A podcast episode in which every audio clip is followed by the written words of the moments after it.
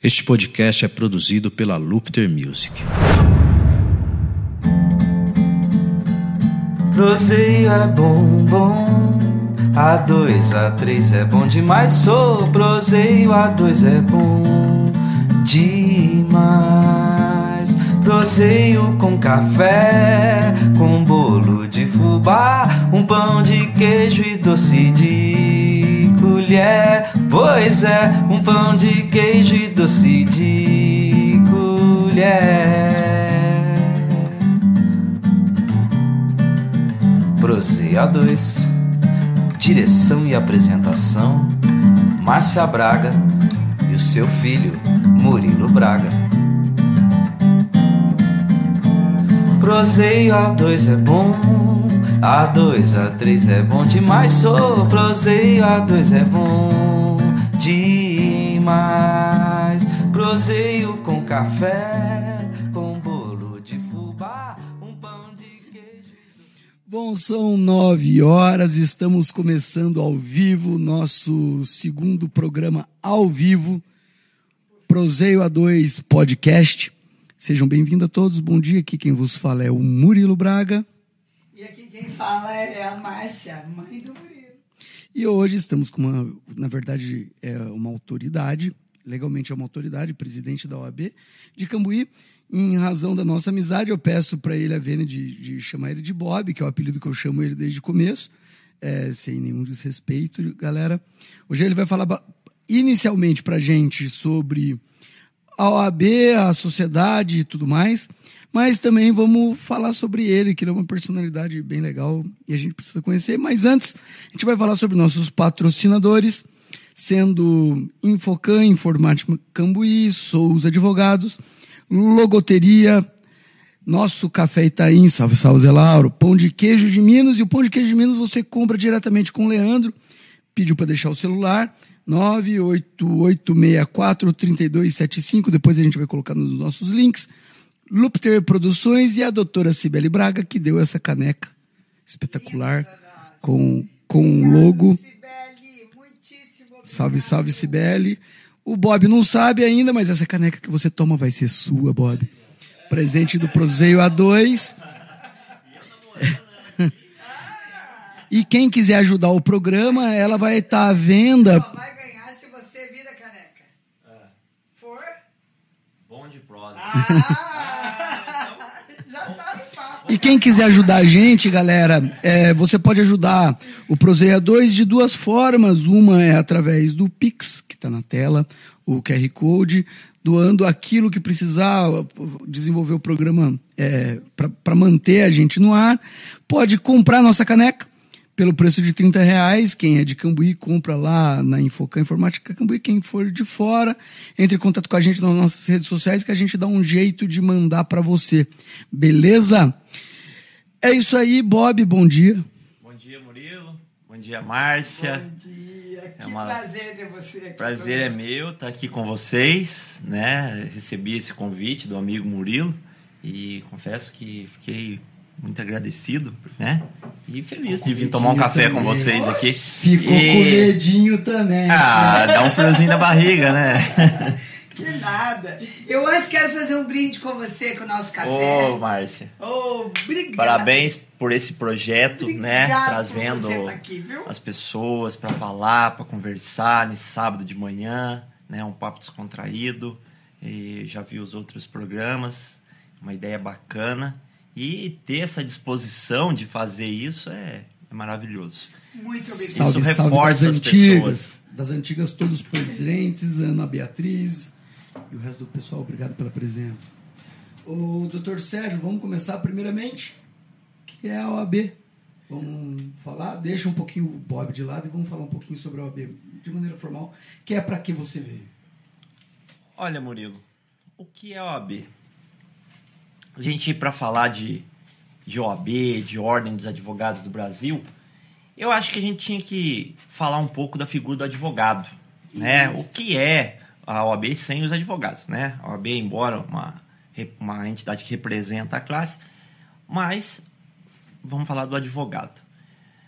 essa profissão de advogado, né, vamos dizer que começou lá atrás, há 3 mil anos antes de Cristo, se você for pegar a história aí, data aí há 3 mil anos antes de Cristo, já existia a, a figura, não do advogado, né, mas aqueles inter, é, inter, que intercedia, né, lá nas, pelos sumérios, depois, com o passar dos anos na Grécia, que é o berço da, da, da advocacia, né, passando pela Grécia por causa dos oradores, né, que falavam em defesa, mas foi no Império Romano, foi no Império Romano que surgiu a figura do advogado, né, daquele terceiro causídico que é, postulava em favor de alguém.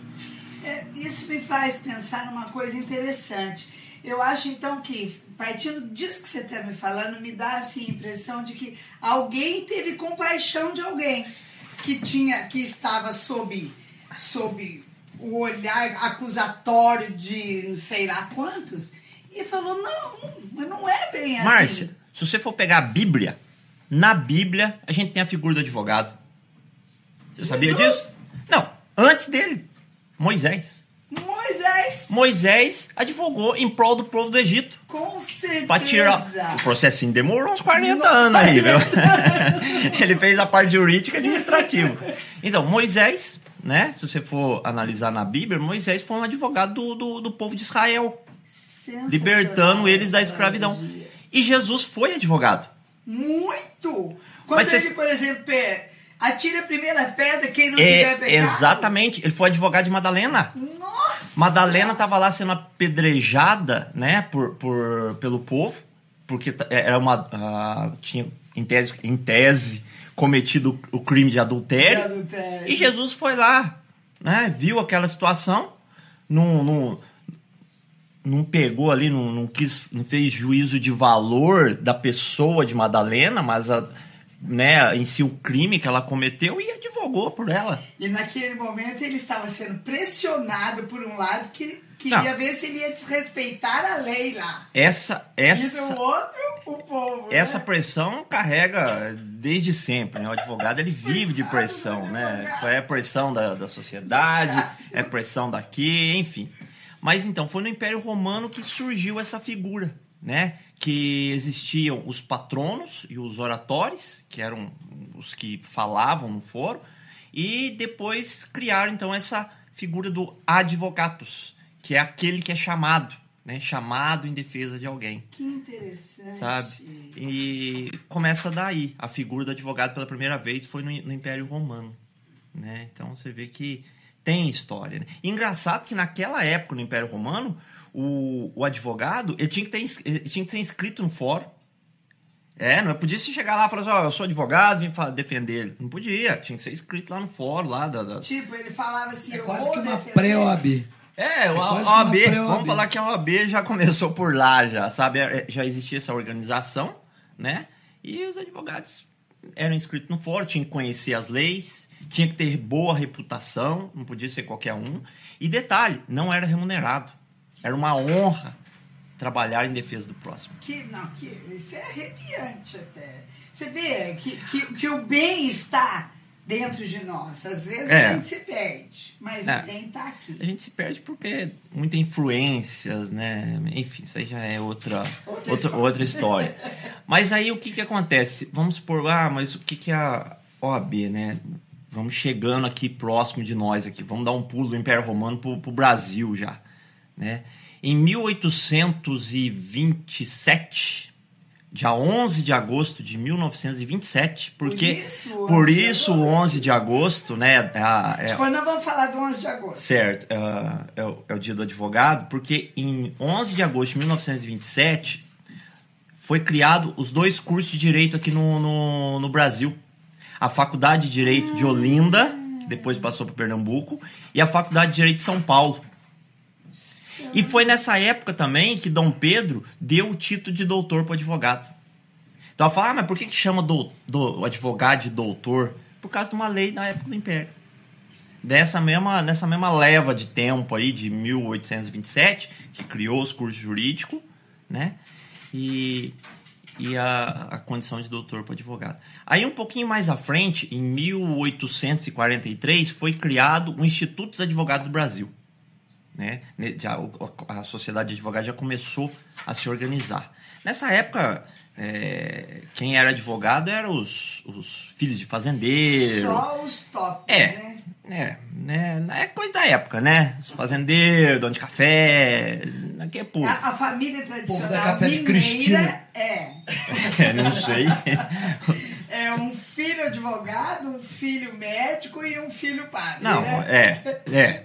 E advogado, nossa, né? O meu filho é doutor, advogado, é né? um status, É. assim. Aí então, em 1843, 40 e alguma coisa, fizer, criaram o Instituto dos Advogados e lá, em- em- embora tivesse previsto uma organização da, da, da advocacia, somente por, com Getúlio Vargas em 1930 que foi criado a Ordem dos Advogados Brasileiros. Depois de um tempo que passou a Ordem dos Advogados do Brasil. Né? Você vê que Getúlio Vargas, um, depois que assumiu o poder, um dos primeiros atos dele foi criar a Ordem dos Advogados do Brasil. Né? Já com, com, com, com- embora sendo uma entidade de classe, mas já com um viés aí político, não político, mas com um viés de defesa da, da- da- das pessoas. Né? E em 1994, nós tivemos a criação do Estatuto da Advocacia e da OAB né? Em 1900, e daí onde que veio a, a todo o regramento da profissão, colocou ali os direitos dos advogados. A Constituição de 34 e a Constituição de 38 já falava, ou melhor, já, já, já tem né, na Constituição de 88, ah, no seu artigo 133, fala que o advogado é indispensável à administração da justiça. Então ele é reconhecido constitucionalmente, ele é assegurado pela Constituição que ele faz parte do sistema jurídico. Né? A Constituição fala isso de 88. E em eh, 94, com o Estatuto da OAB, cravou-se os direitos do- dos advogados, né? E onde que fortalece a, porque é uma lei, né? Uma lei federal, né? Onde fortalece essa atividade. E toda essa lei é no sentido de que de preservar a profissão do advogado em benefício de quem? Em benefício do povo, em benefício da sociedade. Porque o advogado ele não defende ele, mas ele defende o próximo, né? Igual a gente já viu aqui nesses exemplos, né? De, de lá atrás, igual a gente De falou. É, Moisés, Jesus. Então eles estão sempre defendendo uma classe, um povo. E essa é a figura do advogado, né? Quando ele leva um pedido pro, pro judiciário, ele está levando a dor de alguém, né? E- Uma coisa muito legal, Bob, que você está falando, que eu sempre falo, o pessoal meio que confunde o advogado com, com, com o poder judiciário.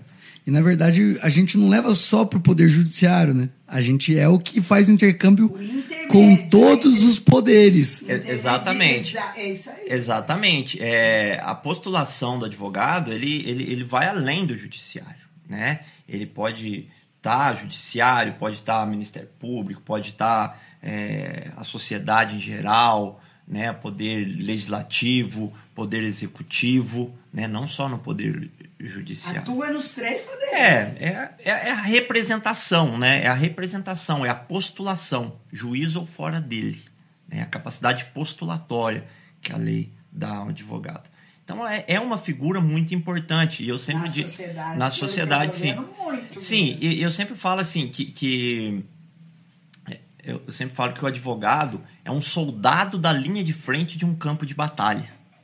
É ele que recebe os primeiros pedidos de socorro, né? É ele que recebe os primeiros lamentos e vai, né, requerer socorro.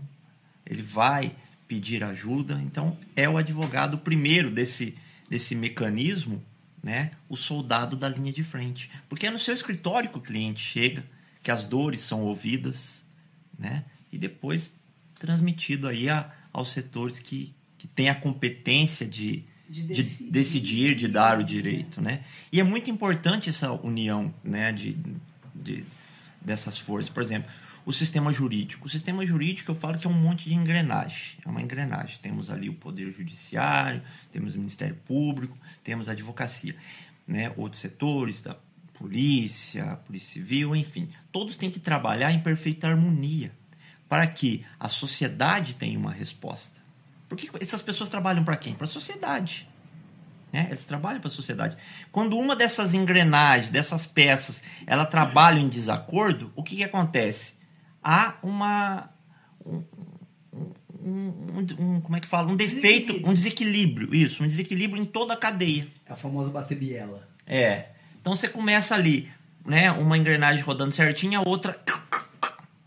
O que, que acontece? O resultado não vai ser satisfatório. Aí causa o descrédito, né? O descrédito causa a, as injustiças. Ocorre a quebra de toda uma sequência de atos. Então é muito importante essa união desses poderes, né? Desse, desse sistema jurídico tanto da advocacia, tanto do judiciário, Ministério Público, polícia, tudo isso em prol de quem? Trabalhando em prol de quem? De uma sociedade. Não existe falar assim que um é mais ou outro menor que o outro. Cada um tem sua função, né? Cada um tem sua função. O advogado tem sua função de pedir, de postular. Pelo que eu tô vendo, o advogado é quem faz com que as coisas sejam cumpridas. Ele, ele cutuca. Olha, aqui não tá bom, não. Vamos mexer É, o que que, o que, que, o que, que é o, o, o direito, né? O direito, ele existe, é um conjunto de regras, né? E tem os fatos, né? Quando uma pessoa, ela age em desacordo com os fatos, ou algo está acontecendo em desacordo com a, a, a legislação, alguém precisa Intervir. intervir.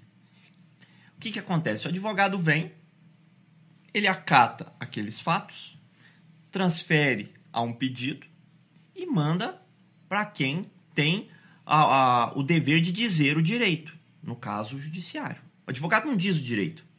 Não é o advogado que fala o direito. Fala o direito é o juiz. Ele só pede. O advogado, isso. ele interpreta aquela situação, coloca, o, né, é, adequa, vamos dizer assim, aquela situação à lei e, e diz para o juiz, olha, doutor, tá acontecendo isso, a lei fala isso. Né? Ouve-se a outra parte, aquela coisa, e quem decide é o juiz na sua função. Né? Então, o advogado ele tem essa função de levar ao conhecimento para que o juiz diga o direito.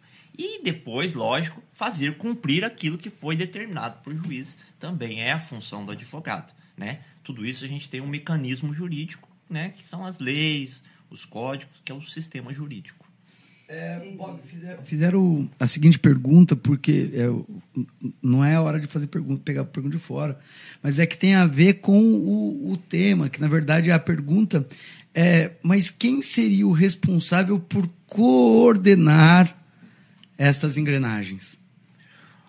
Os responsáveis, no caso, por exemplo, da, da, da OAB, né, do- dos advogados, seria a OAB, né, que trabalham é, justamente para que o advogado seja enquadrado no estatuto e lá no estatuto está a regra de como o advogado deve agir, né? No caso de juiz, promotores, existem as suas corregedorias, né? O Conselho Nacional de Justiça. Então, esses são os mecanismos de defesa que, que atuam ali para que essas outras engrenagens trabalhem corretamente. Então, cada, cada setor, cada pontinho desse tem o seu, seu comando.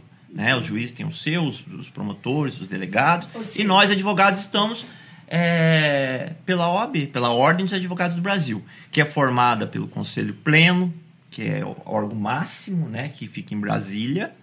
Né? A gente tem as seccionais, que No caso, a de Cambuí é uma seccional. é uma subseção. Ah, ela, uma ela é uma subseção. parte da seccional. A seccional ela tem competência territorial, cada estado tem a sua. No caso, é a seccional de Minas Gerais. E abaixo, as subseções, né, que é um órgão da seccional. Mas não são todas as cidades que têm. Não, não, não, não. Não são todas Tem as comarcas. comarca. Tem que ser comarca. Tem que ser. É, tem que ser comarca e tem que ter um número mínimo de advogados e tal. Entendi. Nós aqui pertencíamos antigamente a Camanducaia. Ah, A Camanducaia. E aproveita deixa já como é que foi a criação. Em Cambuí, né? em Cambuí. Ah, em Cambuí foi assim. Então, é, naquela época, 90, 80, 90 e poucos aí, não tinha tantos advogados como, tinha, como tem hoje, assim, né? Então, naquela época, os advogados eram inscritos em Camanducaia. Né? Camanducaia era o... Ou, desculpa. É. Obrigatoriamente o advogado ele tem que estar inscrito em uma ordem. para ser advogado, ele tem que ser inscrito que na Ordem dos. Advogados do Brasil. É, mas eu acho que eu não fui clara na minha pergunta. Os advogados que atuam em Cambuí, eles têm que estar cadastrados na OAB de Cambuí. Em tese teria, Ah, sabe? Mas não- pode estar em outras subseções também. Entendi. Entendeu? É porque é aquela questão, é, tem o repasse né, da, da, da- das, da, das mens- da, da mensalidade, da anuidade, isso. Mas enfim. Então lá em 97, encabeçado pelo nosso advogado na época, o Dr. Luizinho, Dr. Luiz Rodrigues Pereira, saudoso Dr. Luizinho. Saudade, saudade. Eles reuniram ali no fórum, né? Que eles faziam as reuniões deles, chamaram o pessoalzinho da época lá. Ó, gente, estamos precisando criar uma OAB aqui em Cambuí. Já tem um número considerado de advogados, é preciso criar uma OAB aqui em Cambuí. E todo mundo, não, precisa mesmo, isso vai ser bom para as reivindicações e tal. Aí foi aprovado e começaram a tramitar, a pedir, a exigir. Isso em 97, 98 já, já, já tinha aprovado a primeira diretoria, né? Inclusive foi o doutor Luizinho, o primeiro presidente, doutor de Souza, Benedito Luiz de Souza, o Nossa, primeiro vice-presidente. Quanta saudade, primeiro é, vice-presidente. E a instalação mesmo foi em 99. Ah, mês e data, não sei, sei o ano. Né? Então começou a conversa lá em 97, 98 já tiveram aí a, a primeira chapa, a primeira diretoria e a instalação mesmo da OAB, a fixação dela, salvo me engano, foi a primeira sala que teve na época, foi no fórum, foi em 99. E a partir daí vem se caminhando aqui em Cambuí a, nossa OAB. E o que fez você aceitar concorrer ao cargo de presidente? Não sei. Eu, eu penso que não deve ser uma coisa tão simples assim ser Olha, OAB.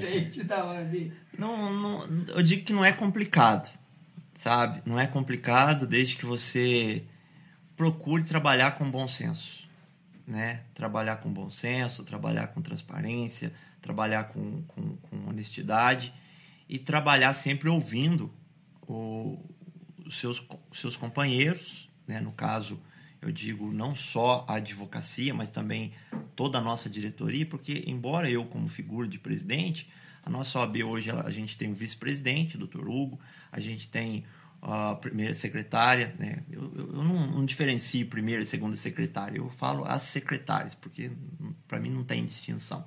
A doutora Paula, a doutora Thaís e o tesoureiro, que é o doutor Ulisses.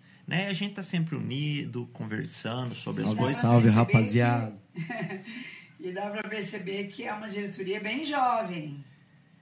É, É jovem. é, é, jovem. É jovem. né? É, Esse negócio é, relativamente depende, aqui. depende, depende do, do, do- do- Relativo, é, comparando comigo, por exemplo. É isso, Márcio. Você é uma jovem.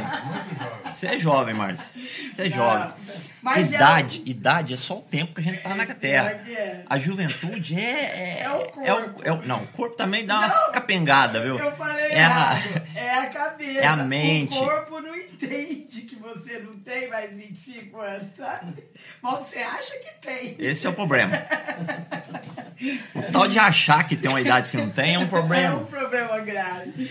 Mas então, é uma, é uma diretoria que eu vejo que é jovem, que pode ter grandes ideias. Sim, Mas eu sim. não sei, por exemplo, é, o que poderia ser feito na OAB para, por exemplo.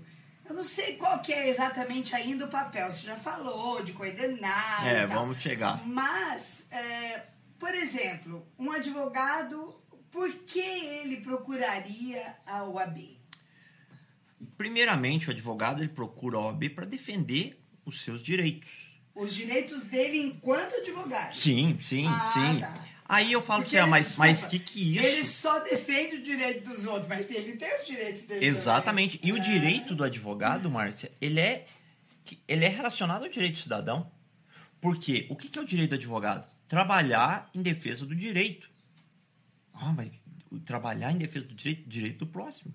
Então, um advogado que, que, tem, que tem que ter seus direitos, suas prerrogativas preservadas, é em benefício da sua profissão. E a sua profissão é benefício do próximo. Então, você vê que é necessário uma OAB atuante Sim. que, que seja vigilante no cumprimento das determinações impostas pela lei, que é o Código de Ética e Disciplina, que tem que seguir né, pelas autoridades, seja qual for, tem que seguir, a população tem que entender que isso existe, existe uma lei que permite a atuação do advogado, né, e, e não são poucas, né, e, e quando esses direitos são violados, há a intervenção da OAB. Ah, mas é direito só do advogado? Não, repito. Uma vez é, é, é, é infringindo esse direito do advogado de atuar, está infringindo a sociedade, o próximo, porque ele está em defesa do próximo. Entendi. Então você vê que é um. Limitar Ele é só um advogado É é, limi- limitar. o direito do cidadão. Entendi. Você entendeu que, que esse é um, é, um, é, um, é um mecanismo que não é só do advogado? O direito do advogado não é só dele? entendi. mas do seu constituinte? Porque a lei confere a ele o direito de atuação. Né? O advogado é inviolável nos seus atos, nos limites da lei e tal, está escrito ali. Mas você vê que tudo em benefício do próximo. Inclusive, historicamente, toda vez antes de um governo déspota, autoritário, é, entrar em poder, uma das coisas que eles fazem é a desconstrução do advogado. Isso na era moderna. Quando o advogado começa a perder voz, perder força, passa um pouquinho, começa um movimento de autoritarismo, porque é o único cidadão independente do Estado que pode, que pode brigar pelo cidadão. E as pessoas não. Eu até falo pro pessoal que a impressão que a gente tem é que as autoridades elas gostam de desmerecer a profissão do advogado perante a sociedade, a imagem do advogado, porque o advogado é o único cara que consegue Combater. combater um desmando. Na verdade, pelo jeito, vocês são, tipo, uma ameaça. Exatamente. Aquele que está abusando. Mas é, a função do poder. advogado é essa. Né? A função do advogado é essa mesmo. Né? É, é manter o equilíbrio. Numa das finalidades dele, por lei, é a, a garantia da ordem. Né? A, a- a luta pelo Estado democrático de direito, a defesa da Constituição, né, dos direitos humanos, das garantias fundamentais, a boa aplicação das leis, a rápida administração da justiça e o aperfeiçoamento da cultura e das instituições jurídicas. Então, o advogado ele é responsável também, ele, a OAB ela tem a finalidade da, do aperfeiçoamento das instituições jurídicas, por lei. E o que é aperfeiçoamento das instituições jurídicas? É levar, requerer a tribunal, aos juízes, a- Ao Congresso. ao Congresso, né? melhorias no sistema jurídico. E assim, é, Ô, Dona Márcia, só o pessoal tá falando, eu acho que era bom você aproximar sua cadeira um pouquinho mais do microfone. Som? É, o áudio do Bob tá excelente, o meu tá bom, mas o seu eu acho que é porque você tá bem longe. Um- um- um- a gente estava falando aqui dos direitos dos advogados. Eu, eu- eu tenho aqui o, o, o, o meu. fininho, né? A É, cola. essa aqui é a cola, é o estatuto da OAB que, que eu costumo ter no meu escritório, né? Fica próximo de mim, porque todo dia a gente recebe aí um, um- um- uma ligação, uma pergunta, ah, pode isso, pode aquilo. E quem que fala pra mim se pode, não pode, não é, não é, não sou eu. Não sou, o- eu estou na condição de presidente, eu não sou o presidente. Mas não é o presidente, não é que fala, é a lei. né? Eu, ah, doutor Bob, doutor Sérgio, pode fazer isso, pode fazer aquilo? Fala, Opa, pera aí, vamos dar uma olhada Vamos aqui. constar. É, e a gente estava falando dos direitos dos advogados, em, em relação àquilo que o Murilo falou, que é uma ameaça, né? Que é uma ameaça. E, e o que que acontece?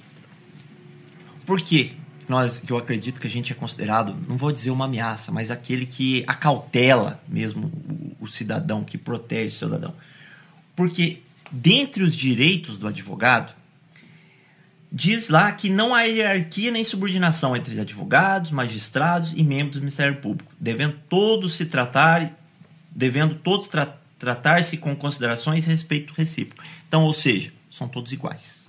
Eu, eu, vou, eu vou entrar numa coisa que eu não quero assim debater nada, mas assim a gente tem visto num determinado, numa determinada exposição via internet gritos de autoridades. Eu exijo que esse advogado saia Tira esse advogado. Vamos daqui. chegar lá. Vamos chegar lá. É, isso é uma coisa absolutamente abusiva. Vamos chegar lá.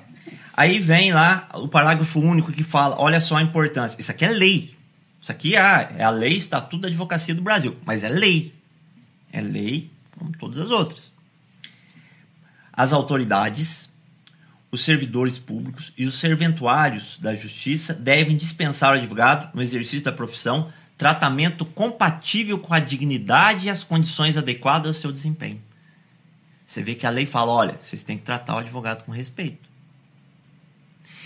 E um dos direitos que eu acho fundamental do advogado é o poder dele entrar onde está seu cliente.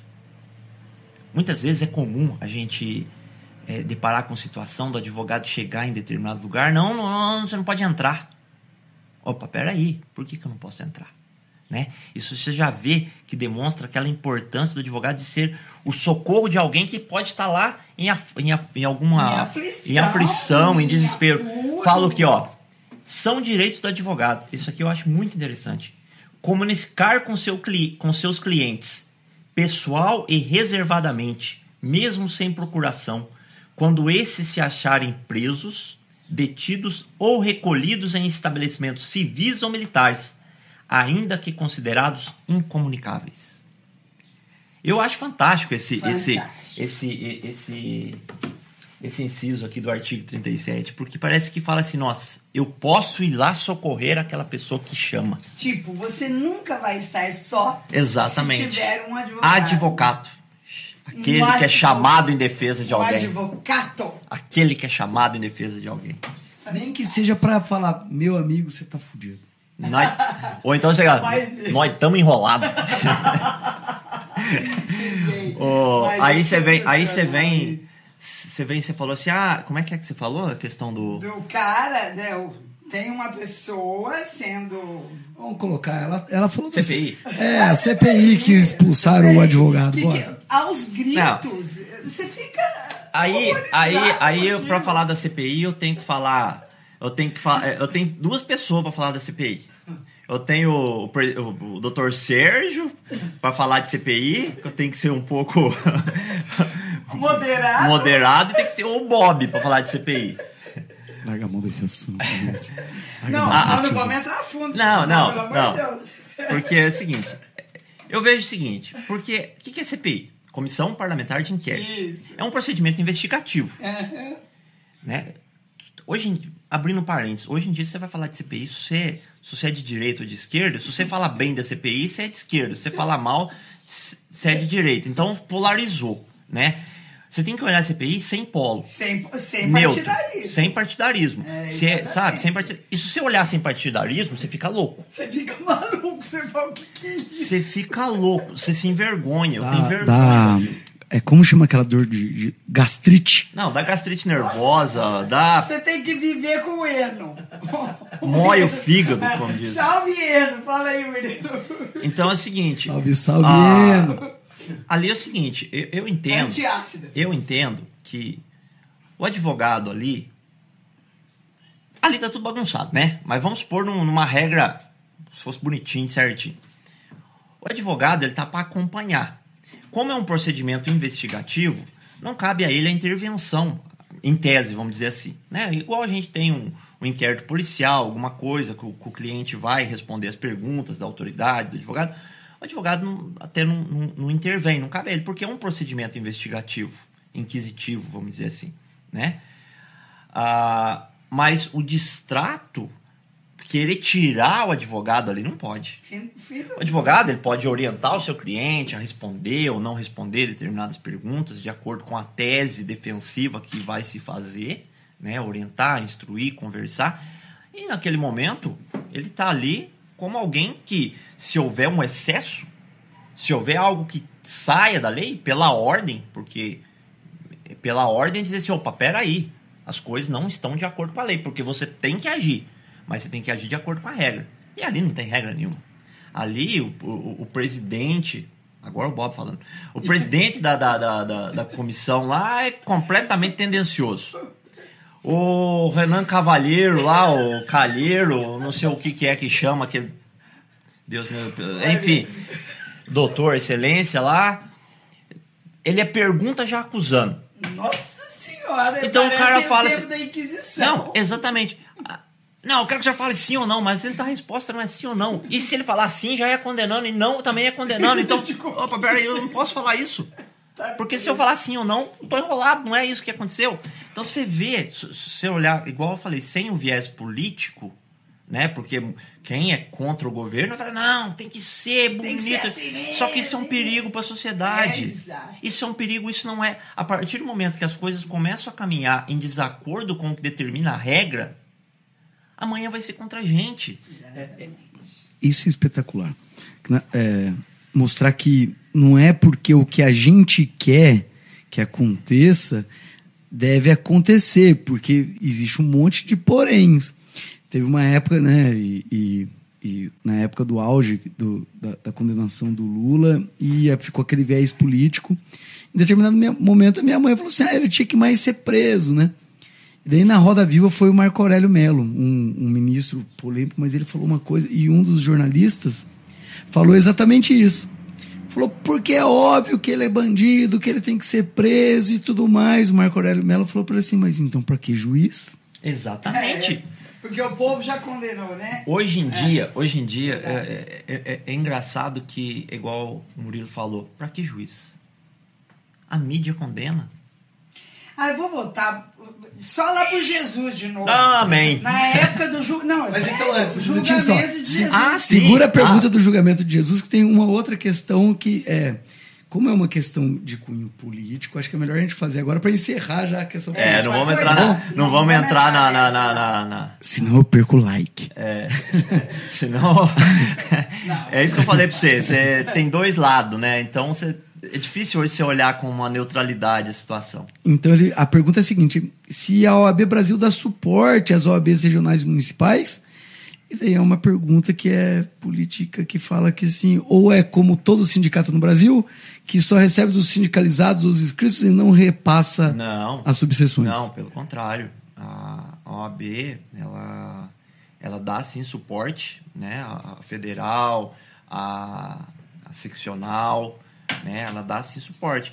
Um exemplo, por exemplo, já- nós temos também a Caixa de Assistência à, à Advocacia, né? É, por exemplo, um exemplo eu vou falar de Cambuí, né? O que, que nós precisamos é, nesses, últimos, nesses três anos aí? Nós tivemos uma Na sala. verdade, é, fazer um parênteses, o Bob pegou a OAB, eu acho que é no pior, pior momento da história, porque os advogados ficaram sem trabalhar, ficamos sem fórum, Nossa. ele precisou intermediar para a gente voltar até a audiência. Então, é, eu acho que nenhum outro presidente da OAB precisou ser tão atuante como agora. Olha, Murilo, confesso que tivemos aí uma caminhada, uns desafios, né? E agradeço até a possibilidade de ter passado por esses desafios, porque eu acho que Cresceu. Eu acho que tudo na vida é- é- é- faz parte de um crescimento, né? E se eu, se eu pude, eu estou conseguindo levar, né, dando um- uma certa satisfação, claro que nem Jesus agradou todo mundo, né? Mas a gente fazendo com, com aquilo que nos compete é muito importante. É, nós tivemos aí a, a- a criação, por exemplo, durante a pandemia, né, houve, voltando para chegar a esse ponto, da, da OAB ajudar as comarcas, enfim. Durante a pandemia, o que, que aconteceu? Nós atravessamos um período muito maluco, né, em todas as, todas as todas áreas. as áreas. Todas as áreas. E não foi diferente com a, com a advocacia. O fórum reduzindo as atividades, comércio fechando, o povo sem sair para rua. E isso causou, sim, na advocacia ali um, um engessamento. Né? Ah, as audiências paralisadas. Logo que começou a se falar né, nessa questão de, de, de, de, de paralisação, nós aqui já pensamos em colocar uma sala é, para audiência, para fazer online. Né? Já tínhamos notícias que poderia acontecer, mas logo a OAB já interviu e já começou a disponibilizar para o estado todo. Primeiro começou nas capitais, depois foi para o interior. Né? E nós, dentre as, as comarcas do, do interior, fomos uma das posso dizer que foi uma das primeiras, porque logo que de início a gente já mandou ofício, já buscou, né, através do, dos meios, a, a, instalação aqui na subseção de uma sala para ter audiência. Então hoje a gente é equipado com uma sala é, para audiência, com uma televisão, com câmera, com notebook, tudo ali só para audiência. Então os advogados, né, que às vezes não têm condição ali naquele momento de dispor de recursos para fazer a sua sala de vídeo de videoconferência, de audiência online, a gente disponibiliza na OAB, né? É, com a, a, vinda do novo fórum para cá, com a criação do novo fórum, foi disponibilizada uma sala para a OAB. Nós é, equipamos a sala, montamos. São recursos, teoricamente, poucos, mas a gente conta com uma funcionária, a gente conta com estagiários, sabe? Tudo isso para ajudar esse, esse mecanismo da OAB aqui a dar suporte aos advogados, né? E sempre a, a, a, o presidente do, do, do, daqui de Minas perante o tribunal, né? É, cobrando os desembargadores, é, dando opiniões na hora de lançar determinada portaria, né? Que nossa, naquele período foi várias portarias. Parece que todo dia sai uma portaria. Portaria hoje pode, amanhã não pode. Depois de amanhã. Próximo começa amanhã, próximo começa depois de amanhã. Suspende as anteriores. Não, chegou uma hora. Um momento tão inusitado não, na humanidade. Eu nunca vi tanta portaria na minha vida. Chegou uma hora eu falei, qual que tá valendo aí, turma? Vamos ver qual que tá valendo aí, porque eu já não tô sabendo mais nada. Já não sei mais. É, e eu querendo fazer uma portaria fazer também. Uma eu portaria quero... pra anular eu... outra portaria. Eu falei assim, será que eu posso fazer uma, uma portaria aqui na, na subseção também? Eu quero fazer uma portaria também. Tá na moda. Tá na moda, vamos fazer uma portaria também. É, hum, mas então, daí o trabalho da, da, da nossa OAB aqui, nesse período, igual o Murilo falou, foi bastante significativo para a advocacia. E tudo que é para a advocacia, eu entendo que é em favor da sociedade. Né? É, tivemos aí uma boa aceitação pelo, pelos, pelos juízes das nossas reivindicações, né? para que as audiências, é, na medida do possível, pudessem ocorrer, né? tanto de forma remota, algumas presenciais. Né? Tivemos aí, por exemplo, os advogados muitas vezes com um processo no fórum, precisando olhar, precisando retirar algum documento. Nós organizamos a ida dele até o fórum, né? passamos um bom tempo aí marcando, a, a, agendando, né? e sempre dialogando, sabe? Sempre levando, olha, está acontecendo isso, o que, que a gente pode melhorar, sempre propondo. Eu acho que quando você está numa comarca assim, como uma comarca pequena, é, a gente tem que propor. Propor é a nossa finalidade, aperfeiçoamento das instituições jurídicas. E quem sabe desse lado, né, somos nós, somos os advogados que estão tá ali escutando as necessidades do povo. Então, é, nesse diálogo, nesse jeito cortês de, de pedir, fomos bem aceitos e tivemos aí, posso dizer que a advocacia em Cambuí, nesse período da pandemia, aconteceu. Né? Claro, diminuiu um pouco, mas é decorrência do momento, né? O momento. Mas fizemos a nossa parte. Então você vê que a advocacia, sim, trabalha, ela tem os seus custos. OAB, você diz, né? É, OAB, exato. Ela tem os seus custos. Não é fácil para manter. Todo custo, né? né? Ela tem sede, ela tem subseções, ela tem estrutura. Então é, é uma entidade, sim, que, que, que não é simplesmente tá mandando dinheiro para lá e não tô vendo o resultado.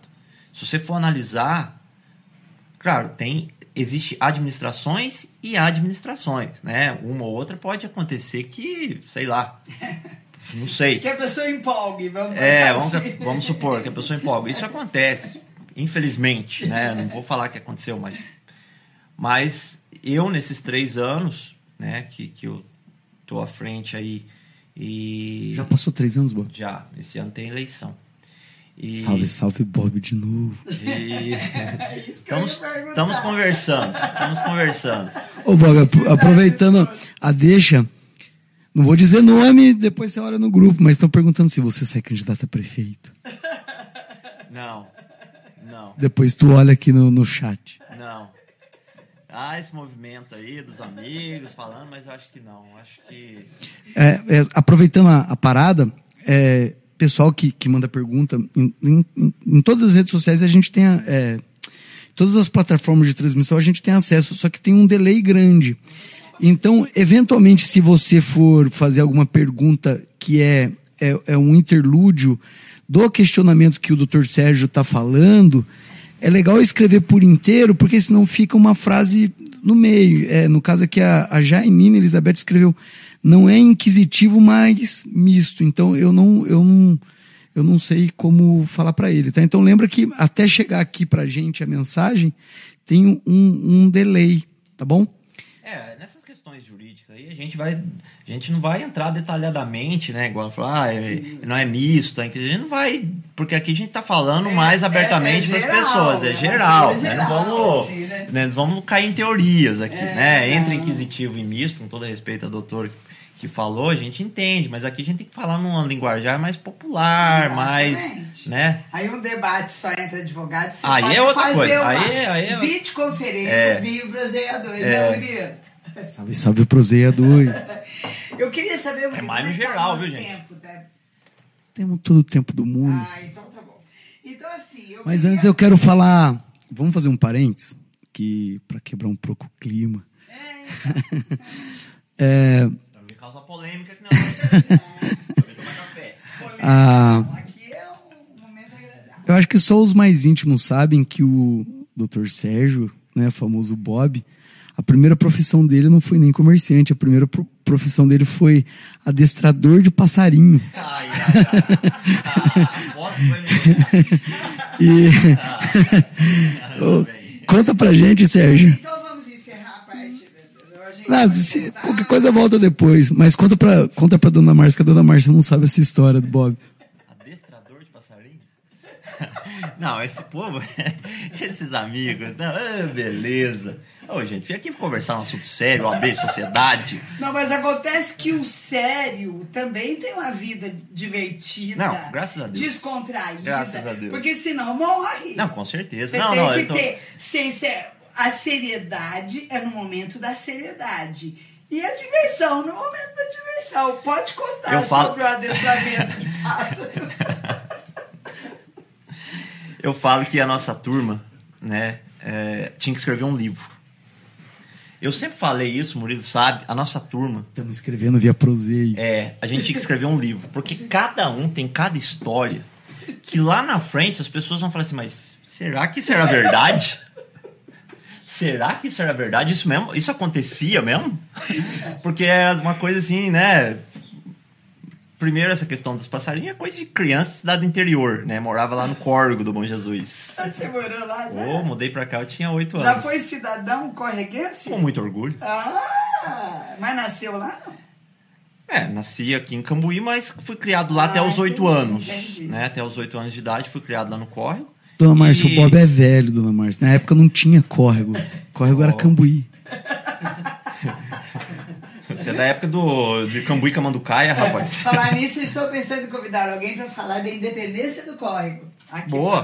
Você Tá sabe que eu bom? tenho uma moedinha. Salve, salve, Você sabe que eu tenho uma moedinha lá em casa que vale um biscoito. Tô tentando trocar tudo esse biscoito até hoje. Antiga- antigamente tinha no córrego. A uma- moeda era o biscoito? É, por isso que- que- por isso que antigamente Escambo. Por isso que Não. antigamente a pessoa falava assim, ah, biscoiteiro, porque lá no córrego antigamente tinha Córrego moeda, tinha casa da moeda. Valia biscoito. É, tinha uma, eu tenho até hoje essa moedinha lá em casa, vale um biscoito. Não sei como é que eu tenho essa moeda, Quem sabe? sabe lá no café do biscoito você consegue. Ah, mas não vou trocar não, porque tá valendo mais Você de um biscoito. guardar. Hoje vale mais que um biscoito. Um dia eu tenho que doar essa moeda, né? Porque faz parte da história do córrego. Mas enquanto tá lá, tá guardadinho. Nossa, é perigoso, dona Aparecida. Viu, dona Aparecida? Eu quero a senhora aqui, tá?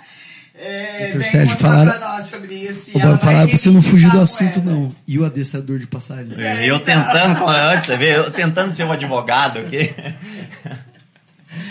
É, é assim, então, criança pequena, lá no córrego, seus 5, 6 anos de idade, o que, que era brincadeira? Nossa, era caçar passarinho, né? Coisa que hoje eu não tenho nem coragem de fazer, mas era coisa que criança fazia. E aí um dia saímos pelas várzeas lá do córrego lá pra, pra caçar passarinho e um amigo meu caçou um chupim. Esse chupinzinho. que É um é. pa- pa- passarinho preto que só sabe pular, enfim, um chupinzinho. Chupim que tem nas várzeas. Chama chupim. E deu pra mim, eu trouxe o chupinzinho, assim, todo feliz pra casa, né? E coloquei na gaiola. Coloquei na gaiola e criança é aquilo, trata um dia, passa cinco sem tratar. é, o chupinzinho um dia lá eu fui tratar dele, tava branco de fome.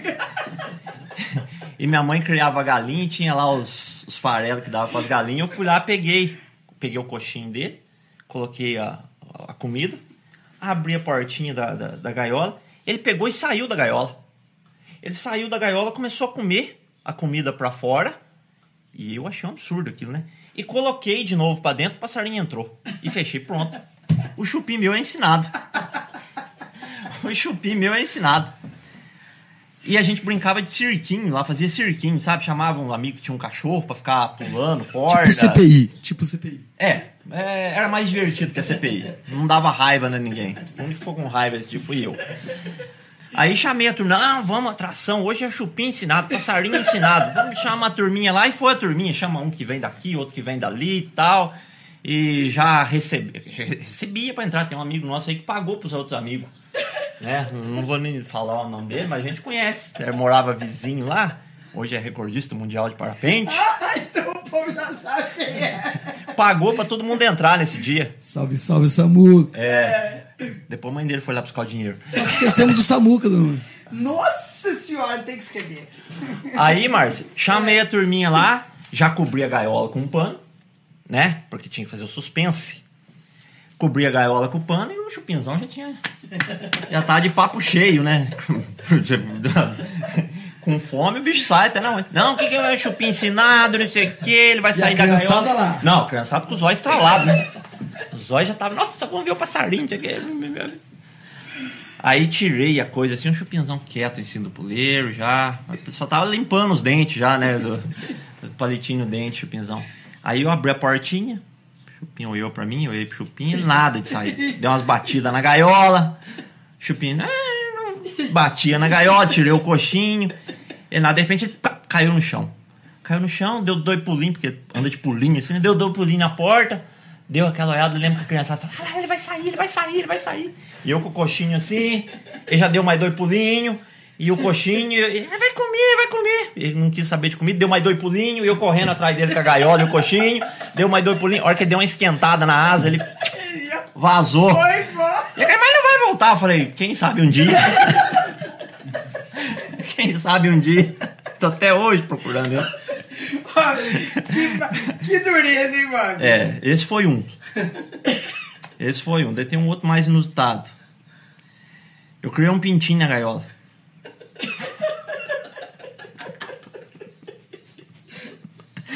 Ai, que comédia. Esse aí tem. Mas foi adestrado também ou esse não adestrou? Além de. Além de domador de passarinho, eu fui o primeiro fisioterapeuta de aves.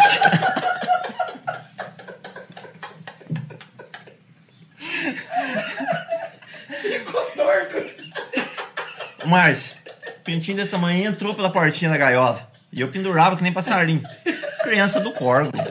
Criado lá. Eram os brinquedos que tinha, gente. Vocês têm que ver. Passava aquelas Kombi trocando pintinho de garrafa. De garrafa, de. de, de, de... Ganha um pintinho. Panela. Traga uma panela. Traga uma panela. garrafa, Eu devo ter né? roubado uma panela da minha mãe lá e correr atrás de pintinho. Aí sobrou um. Coloquei na gaiola, tratava que nem passarinho. Ah, tem que tirar daí, senão vai crescer. Falei, não, deixa. Foi crescendo mesmo. E era uma gaiolinha pequenininha. O coitado perdeu noção de espaço. Não conseguia virar. O dia que eu resolvi tirar da gaiola, não saía na porta. Tive que quebrar a gaiola. Ficou com o pescoço. Ele não andava, mano. O coitado ficava parado no terreiro, assim, ó. Jururu.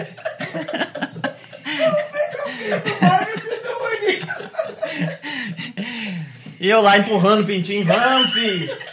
Sai pra vida. Até ele acostumar. É coisa de criança do corpo. Tá vendo, Milene? Olha o que, que você aprontou, hein, Milene? Fala pra ela. Como é que você sabe que foi Milene? Ah. Tá, tá. Eu conheço os amigos que eu tenho. Outra que falou que parece que você, teve um papagaio que era pitbull.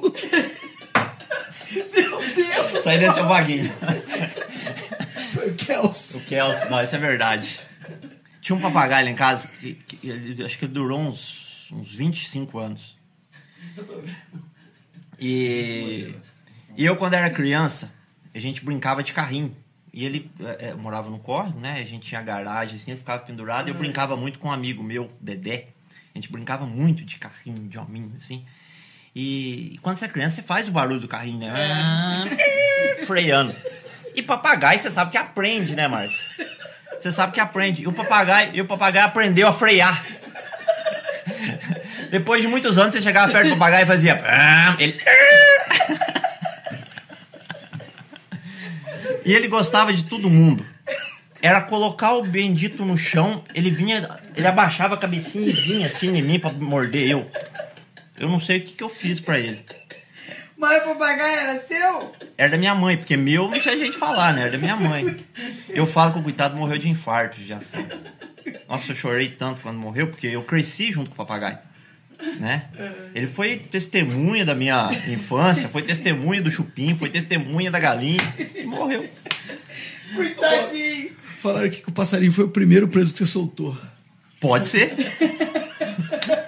Pode ser. Na verdade, ele- E quis é, ainda reabilitar. na verdade eu consegui pra ele uma saidinha temporária, Murilo. Só que ele, ó. Agora então vamos tocar, vamos mudar o assunto. Vamos falar do atleta. Não, de- tem outro assunto mais interessante que eu não tinha colocado. bom não, já. mas, mas agora não é, não é, não é pinhada não, mas é- eu acho que é mais interessante até que a que a, a escalada é, é para você falar o IMET, cara. A gente esqueceu Oh! disso, Bob, eu com você. Que Carnavalesco. é, mas fala Nossa, mas você é fala tudo sobre fala tudo sobre o IMET, que, que tem um monte de gente escutando a gente que, que nem sabe, nem é de Cambuí. IMET. Hoje em dia, é, a gente fala do IMET, a gente, né, por ser mais recente, a gente vê a bateria sendo tocada na sexta-feira, né, de, de, de carnaval. Mas como é que surgiu o IMET?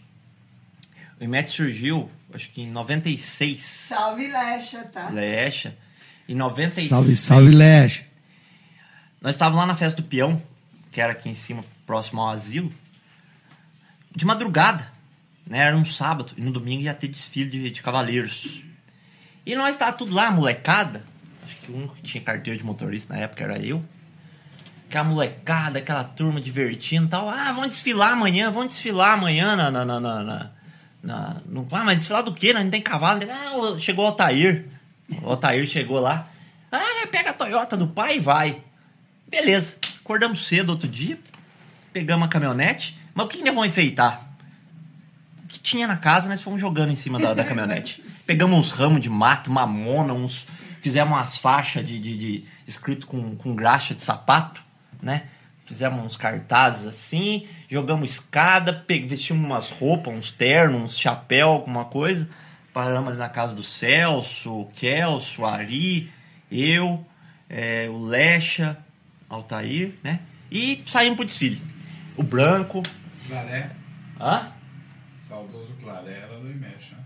Não. O. Não. Esse, o branco, né? Aí fomos lá, ah, vamos, companhia de rodeio. O que, que nós vamos colocar companhia? Ai, mete! Alguém gritou alguma coisa assim, né? Por isso que eu queria saber por que mete. O Não que tem, que não tem. Alguém gritou e Alguém gritou e ficou, não sabe do quem. nome. Ué, vem vai, companhia de rodeio, aí mete! E saiu esse nome. Colocaram lá e saímos pra rua da cidade. Saímos e lá vem aquele povo, não sei o que, não tinha nada a ver com nada, companhia de rodeio e a caminhonete, uns, uns tontos lá. Aí veio o carnaval, na 97, o carnaval de 97. Ah, vamos sair no carnaval também? Vamos sair no carnaval também? Vamos. Aí já organizamos melhor, né? Chamamos umas outras pessoas, umas pessoas a mais, e fizemos um canhão com a caminhonete. Era uma sexta-feira de carnaval. Tinha metalurgia, né? Sim, Cambuí, Cambuí. Cambuí é, é, é- é- é bem interessante porque ele, ele- cada tempo surge, né? Surge um- Espero que no futuro aconteça isso novamente, mas de um carnaval mais brincalhão, Sim, né? divertido. É, de um carnaval divertido, diferente do que tem hoje, né, Márcio? Hoje em dia você vê o carnaval, ele tá mais pra um show do que numa brincadeira, É. né? As pessoas não vão mais pra, pra brincar o carnaval. Não vai mais pra curtir a intenção do carnaval, mas vai mais pra. pra... É show. Virou show e tal. Mas a- a- nós gostávamos muito de brincar o carnaval.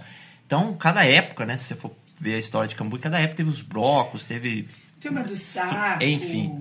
E metalurgia. metalurgia. Depois estava acabando essa. do Silvério, lá do saco de papel, né? É, Então, cada, verdade. daí tava, veio a metalurgia, daí tava já fraca a metalurgia, o povo já tava meio que esquecendo também. Aí na sexta de carnaval, bum, surge lá um, um canhão numa caminhonete com um tanto de gente vestido de soldado, escrito Operação Imete. O povo já olhava aquilo e falava, nossa, o que, que é isso? Né? Batia palma. Esse dia, eu lembro que eu dirigia a caminhonete, o pessoal batia palma. Ah, batia palma. Daí foi pegando, né? Foi pegando. ah, chegava na festa do peão, a gente saía também, já saímos dormindo na festa do peão, pra você ter uma ideia. Uma vez, ah, quem que vão sair? Ah, vão sair dormindo. Jogamos um monte de colchão lá, o povo tudo meio-dia, o povo deitado lá. Silêncio, o Imete está dormindo. Era assim, eram umas coisas meio que. Não tinha muita lógica, mas ao mesmo tempo era engraçado. O que eu lembro foi do bombeiro. Bombeiro. Então, aí veio, né? O bloco foi crescendo entre carnaval, entre festa do peão, né? Até que ficou só o carnaval, porque a festa do peão chegou a acabar, ficou só o carnaval. E aí, com o decorrer do tempo, nós tivemos a ideia de colocar a bateria no bloco.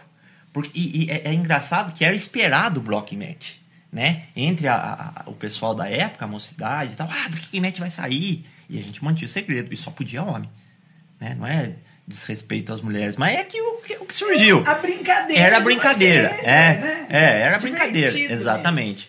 E foi, foi crescendo e todo mundo perguntava, e o IMET, o que, que vai sair? E chegava lá, todo mundo, nossa, olha esse povo, olha os, era- olha os caras, olha os IMET, não sei o que. Era engraçado. Todo mundo esperava, ia na sexta-feira para ver o que, que a gente ia fazer.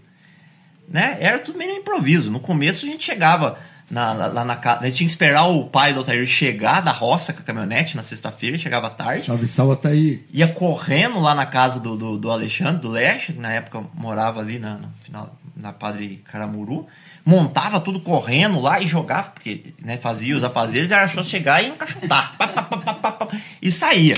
Meia-noite eu tava atravessando a praça, né? Até que colocamos a bateria, né? Acho que foi. Não lembro qual o IMET, acho que foi de anjo, quando nós saímos de anjo. Essa história do de anjo é o seguinte: fizeram uns portal de anjo na frente da cidade no Natal. E aí nós tivemos a, a, a ideia de saber, de pegar onde tá, que tá aqueles anjos lá. Aí né, deu uma, uma melhorada na estrutura e colocamos duas garrafas assim, com os anjos que caíram do céu, caíram de bêbado. Muita criatividade. E colocamos uma né? bateria, Muita. né? Saiu a bateria. E daí no segundo ano nós saímos de bombeiro. né? Agora não lembro se o de anjo foi na frente ou de bombeiro foi na frente. Colocamos um motor de irrigação Eu em cima do, de um caminhão, mas daí foi muita gente. água Aí a turma vinha passando assim, lá vem o Imete, Imete jogando água, água aqui não. Jogava água na turma. E isso durou aí mais de 20 anos, né? Mais de 20 anos o Imete saindo, é, fazendo essa, essa brincadeira nos finais de semana. E hoje, acho que não tivemos o carnaval no ano passado, não sei como é que vai ser esse ano. E ficou a bateria só, né? O pessoal, muitos foram casando, foram mudando. Mas então o IMET começou lá atrás, um grupo de amigos, na festa do peão, que resolveram desfilar. Depois gostaram da ideia, veio pro carnaval, começou o bloco, colocou a bateria. E hoje quem carrega o nome do IMET é a bateria. A bateria. É, Falaram aqui que você já fez casamento? Ô, Bob, você tem história, Bob? casamento do Ari? Mandaram aqui, Bob. Mandaram isso e mandaram o Dedé Soldador. Ah, Dedé, Dedé é grande amigo. Nossa, Dedé. Casamento, o- eu acho que eu fui ce- cerim, como é que é? cerimonialista do casamento do, do Ari, falei do falei algumas coisas lá, participei do casamento. Acho que é esse, não lembro se ter selado o casamento de mais alguém. Bacana, cara, isso aí é. E o Dedé é um grande amigo que a gente brincava junto, que, que hoje é uma pessoa que, que eu admiro assim de uma, de uma pureza de, de coração, né? E eu falo que ele é uma inteligência até fora do comum e as pessoas não dão valor. Ele é uma pessoa que cuida dos cachorrinhos lá no lixão. Ah, Ele tem uma motinha que ele anda, na motinha ele pega as coisas na, na, na- talvez acho que nos açougue, alguma coisa, e cuida. Ele vive preocupado com os cachorrinhos, às vezes sai de noite da casa dele, vai lá, ah, hoje eu não fui tratar, eu preciso ir lá. E ele fala, nossa, as pessoas. E ele, ele não é aquele que quer que os cachorros estejam lá. Ele acha um absurdo as pessoas ir lá, soltarem, abandonarem os cachorros lá. E Que bom que existe pessoas assim. eu vejo, eu vejo essa tão pureza bom. tão, sabe, tão, tão, tão diferente. A humanidade precisa de todos os tipos de pessoas. É. Todos, todos, todos. E é uma pessoa que, que eu gosto muito. Brincamos muito quando criança. De vez em quando ele aparece lá no escritório pra fazer alguma coisinha para ele, assim. Essas coisinhas mais administrativas, de Sim. site, organizar algum documento. Mas é, Salve, sempre salve, gosto, Dedé. sempre Salve, gosto salve, de conversar Dedé. com ele. Mudando de novo de assunto, é, eu presenciei, né? Na verdade, eu sou amigo do Bob há muitos anos, desde o segundo grau, e eu vou dizer assim que o, o- te- teve um momento na vida do Bob que foi muito difícil, e, e- e eu acredito que a psiquiatria, a medicina, como um todo, meio que desenvolveu mais ou menos na- naquela época. Então, é, eu preciso falar que eu achei muito bonito que quando eu fui falar sobre os assuntos de o- quando foi para falar sobre os assuntos sobre o que, que eu poderia falar com, com, com o Bob, né? Porque a gente fica a gente fica meio que, que que sem graça de tocar em alguns assuntos. Ele mesmo se proclamou para falar sobre esse assunto. E é por isso que eu vou dar esse parênteses agora, que a gente está com uma hora de programa e não consigo nem ver quantas pessoas que já assistiu, já saiu, já saiu, porque deu até pânico no trem. Tá, sucesso o programa, Bob. Parabéns. E o Bob ele teve síndrome do pânico numa época que pouquíssimas pessoas falavam o que era síndrome do pânico e o que era depressão. E, e eu posso dizer que ele venceu isso aí. É, é uma outra pessoa que simplesmente venceu a síndrome do pânico, venceu a depressão. Fala um pouquinho pra gente, até para dar um incentivo para as pessoas que eventualmente estão escutando isso agora e tirar força para conseguir é, recuperar isso aí. É, eu acho que hoje em dia é, a gente está vivendo um mundo muito, muito perturbado, né? Você vê a, a crise mental, né? A gente tem a crise política, a crise financeira e já tem a crise mental, né? As pessoas, as é- pessoas estão passando por, por, por muitas dificuldades psicológicas aí, gente que a gente nem imaginava, né? E existe um preconceito muito grande em relação a tudo isso. Hoje em dia é, já se desmistifica um pouco essa questão, né? É, eu eu posso dizer que eu tive síndrome do pânico em 97, 98, 1997, 1998, bem no início da faculdade, sabe? Sim. E naquela época não se falava tanto É, disso. Talvez nem o termo ainda estava Não, muito- não, não, não, não se falava. Era era estresse, É. né? Era era fraqueza. Ah, você está sendo fraco. Você tem que lutar. Você tem que isso. Então é- é- era um período onde a medicina não estava talvez estava buscando se preparar para essa situação. Verdade. Né? Eu falo porque você ia num médico, você ia num médico, dava é, vitaminas, né? Dava um remédio talvez que não fosse apropriado para aquela situação. Eu não cheguei a tomar naquela época, mas era comum faixa preta, esses remédios para acalmar alguma coisa, né? E eu tive no começo da faculdade. No primeiro ano de faculdade meu foi um dos anos mais difíceis a primeira crise eu tive na faculdade. Eu tava assistindo, eu tava foi no intervalo eu comecei a sentir alguma coisa, já vinha sentindo estresse, né? Já já tinha o estresse, já começou, porque chegar nesse nível, você já já, Já passou por uma já fase longa. é, de estresse, de a mente agitada, né? Aquela preocupação demais, né? E uma pessoa nova, sem muita estrutura para esses assuntos, você fica meio que sozinho, né? Você fica meio que sozinho. Né? Minha mãe, meu pai sempre me apoiaram, mas nunca foram assim participativos nesse ponto pela cultura, pelo jeito Ou porque não sabia não o que fazer sabia o que fazer também. Embora, né, sempre estando junto ali, estendendo a mão, mas não, não sabia tratar disso E tudo. às vezes a pessoa, para ajudar, fala assim: não, você precisa ser forte, É. não, você não sei o quê. Mas a pessoa faz porque é o que ela tem para oferecer É. naquele momento. né? E, e naquele tempo, e naquele tempo eu fui num, fui em psicólogo, né? Tratei na época com a Sandra. Ela me assustou, me mandou para Itajubá, num médico que tinha lá, né? E eu fui fui parar lá. Eu lembro que era um médico, acho que era endocrinologista. Era um endocri- endocrinologista e um nutricionista. Só um parênteses, a Emilene, que teve aqui no último programa, falou que é uma das piores patologias psíquicas consideradas hoje. É.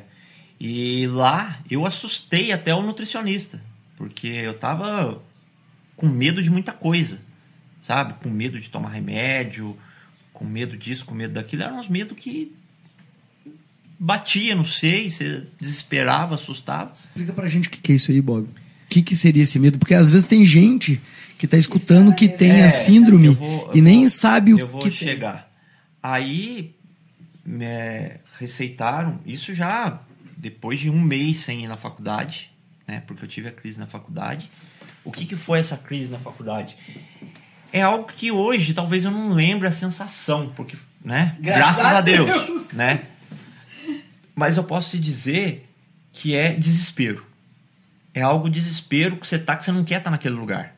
É como se eu tivesse aqui e quisesse ir embora, né? Com medo de passar mal, medo de morrer, né? O- A característica da síndrome do pânico, medo de passar mal, medo de morrer, e você quer sair daquela situação, né? E então, no entanto, que eu saí daquela situação, vim embora da faculdade, tinha que esperar ônibus, tinha que esperar tudo. Eu lembro que eu vim disfarçando na aula, eu fiquei lá desenhando, tentando mudar a cabeça, a aula, nem sei de aula, fiquei um mês sem ir na faculdade, o pessoal achou que eu tinha é, desistido, né? E aí depois, voltando lá para o médico de Itajubá, me medicou, né? Na, na, na época não foi nenhum remédio assim que você compra na farmácia, foi um remédio que ele mandou manipular, né? Colocou vitaminas, nutricionista e tal. Deu uma, uma segurada. Eu consegui, na época, é, ir fazer as provas finais. Ficamos de, de, de- de recuperação, segunda época, mas passou, né? Consegui terminar o ano. Mas o, interessante da, da- da- dessa síndrome é que ela não é algo que acontece e acaba. Ela gera traumas. Né? Ela gera traumas. E o que vem à luta sua depois, embora medicado, são contra os traumas. Esses traumas era que, que, que eu tive foi é, não conseguir sair. A única coisa que eu fazia era ir para a faculdade e voltar para casa. Sair aqui, na, na, na, na Cambuí, ia num, lugar ou outro, mas é tipo assim Lugares que você se sentia seguro. seguro, seguro, perto de pessoas que, embora não, não soubesse da situação, porque querendo ou não, eu não, não me expunha. Quem olhava para mim achava que estava tudo normal, né? Porque eu não me expunha, que eu acho que é errado, né? Ah, ah, embora eu tivesse muitos amigos, a qual gosto muito e vivemos parte da vida junto, é, não sei se um ou outro percebia na época, e de fato percebia que alguma coisa não Não estava, né? Porque eles estavam indo para praia e eu não, né? Eu lembro que você levava comida embora, né? É, então, isso ve- vem uns traumas. Os traumas que, que geraram na época, justamente foi. a- Depois eu descobri que várias outras pessoas, amigos, tiveram a mesma coisa, talvez não com não tanta intensidade, que é a questão de, de alimentar. Eu não conseguia alimentar fora. Você tinha medo da comida? Não, não é medo da comida. Eu não conseguia. Era, era uma coisa que bloqueava, sabe? Você não conseguia alimentar fora, por exemplo. Ah, vamos comer uma pizza numa pizzaria. Você não conseguia. Eu não ia. Ah, mas por quê? Era algo que bloqueava. E essa foi uma luta, né? Quando ah, houve a, a síndrome de- do pânico, gerou todos esses traumas, minha luta foi contra isso depois. Contra a questão de comer, a questão de ter eh, segurança para sair. Eu falo que de 97 eu fui conseguir fazer uma viagem com os amigos em 2003. Eu lembro. Que eu fui pra praia com os amigos. É, isso aí. E, e eu ainda falei para um dos meus amigos: falei, olha, faz muito tempo que eu não saio. Se eu sentir alguma coisa, você tá comigo? Eu falei, não, vamos, você vai estar comigo. Então eu acho que é Eu importante. lembro, só parênteses, quando você voltou. Porque o pessoal não sabe, né? Quando a gente formou, eu e o Bob trabalhamos junto um tempo. Assim que o Bob voltou, ele contou como se tivesse. É, Com a liberdade. Como se tivesse ganhado um prêmio. Ele falou, cara, consegui ir pra praia. E, e eu lembro que pra mim, até que eu olhei o Bob, eu falei, o Bob é louco, cara. Tipo, como, e aí, mano? Você foi pra praia? Então, a, a luta nesses anos da minha vida, isso namorando, isso saindo com os amigos, fazendo frangadas, indo pros shows, pros bailes do clube, tudo normal, dentro de um limite, né? Chegava a hora de ir embora, pegava meu lanchinho e ia embora pra casa. E tudo meio que, que- que tentando lutar, viver uma vida normal. Sempre sabendo que eu tinha que lutar contra aquilo. No entanto, que a primeira vez que eu consegui comer uma pizza junto com os amigos na Você Central, festejou. Foi um sentimento de liberdade, Márcia, que foi a coisa. Olha, esse sentimento de liberdade eu sinto até hoje. E aí você vai ganhando, você vai ganhando forças, né? A partir Confiança confiança. também, né? Você tem que buscar essa confiança. Então muita gente que às vezes está passando por esse por esse processo hoje, é, eu acho que hoje o que é muito importante é o apoio das pessoas, não é, é não esconder. Né? Infelizmente, tem muita gente que tem preconceito. Mas dentro do seu grupo de amigos, dentro da sua família, você não esconder. Falar: olha, gente, está acontecendo isso comigo. Se você tiver alguma dificuldade, talvez de, de sair, de alimentar, seja lá o que for, é expor e, e, e sabe? E, e, e enfrentar aquele medo junto com a pessoa que você tem confiança, né? É, porque só assim, você se colocando diante daquela situação e se ganhando aquela, aquela força, né? Ganhando aquela confiança, você consegue superar. No entanto, que, que na época, às vezes eu ia pro, pro, pro clube, num showzinho que tava tendo alguma coisa, eu tava lá de boa, de repente dava aquele desespero em mim, né? E eu falei, nossa, eu quero ir embora, eu quero ir embora. Eu ia embora. Eu ia para casa. Largava todo mundo lá, às vezes à noite tava ia embora. Aí chegou um dia eu falei, mas não tá certo. Eu tenho que enfrentar. A Aí- ação curupira, É, né? aí o que acontece? Muitas vezes eu ia, acontecia alguma coisa, eu ia para casa, dava uma acalmada, eu voltava. Voltava, falei, não, vou ficar. Voltava, acalmava, voltava. Aí o que, que aconteceu? Eu comecei a ganhar confiança. Aí acontecia, eu ficava lá. Eu ficava, não, agora eu vou ficar, agora eu vou aguentar. Agora eu vou aguentar. Ah, vou passar. Daí vem aquela coisa, ah, eu tô passando mal, ah, tô passando mal. Eu falei, eu posso morrer aqui, mas eu não vou embora. Que bacana. Então foi, foi uma luta, sabe? Foi essa luta contra ah, esses traumas que foram gerados por uma coisa que aconteceu lá atrás, né? E, e sempre estar vigilante, né? Você tem que estar sempre vigilante. Pessoas que já teve uma síndrome do pânico é, sabe como lidar. s- é, se tem um momento de estresse, é, ela começa a perceber, opa, eu preciso acalmar isso, eu preciso melhorar isso para não gerar tal coisa, né? Foi um aprendizado. Eu acho que isso, o aprendizado que eu tirei tudo isso é compreender que nós somos frágeis, que todos estão sujeitos a um problema, né? E a gente não deve tratar com preconceito, Com certeza. mas com acolhimento e com respeito. Mas graças a Deus que todos esses E é mais ou menos o que a Emilene falou, né? É. A Emilene, ela deu exatamente esse conselho. Em determinado momento do, do último podcast, pessoal, escuta o podcast da Emilene, aproveitando o gancho. É, eu perguntei pra ela e como lidar com a pessoa que tá passando por esse momento. Ela falou exatamente isso. Com amor. Com amor. O amor Olha no é olho e tudo. Passe acolha. confiança, né? Passe confiança. Se é seu amigo, opa, vamos junto, eu tô com você. Ah, eu não quero ir. Beleza, vamos ficar aqui. É, exatamente. Sabe? Dê a mão.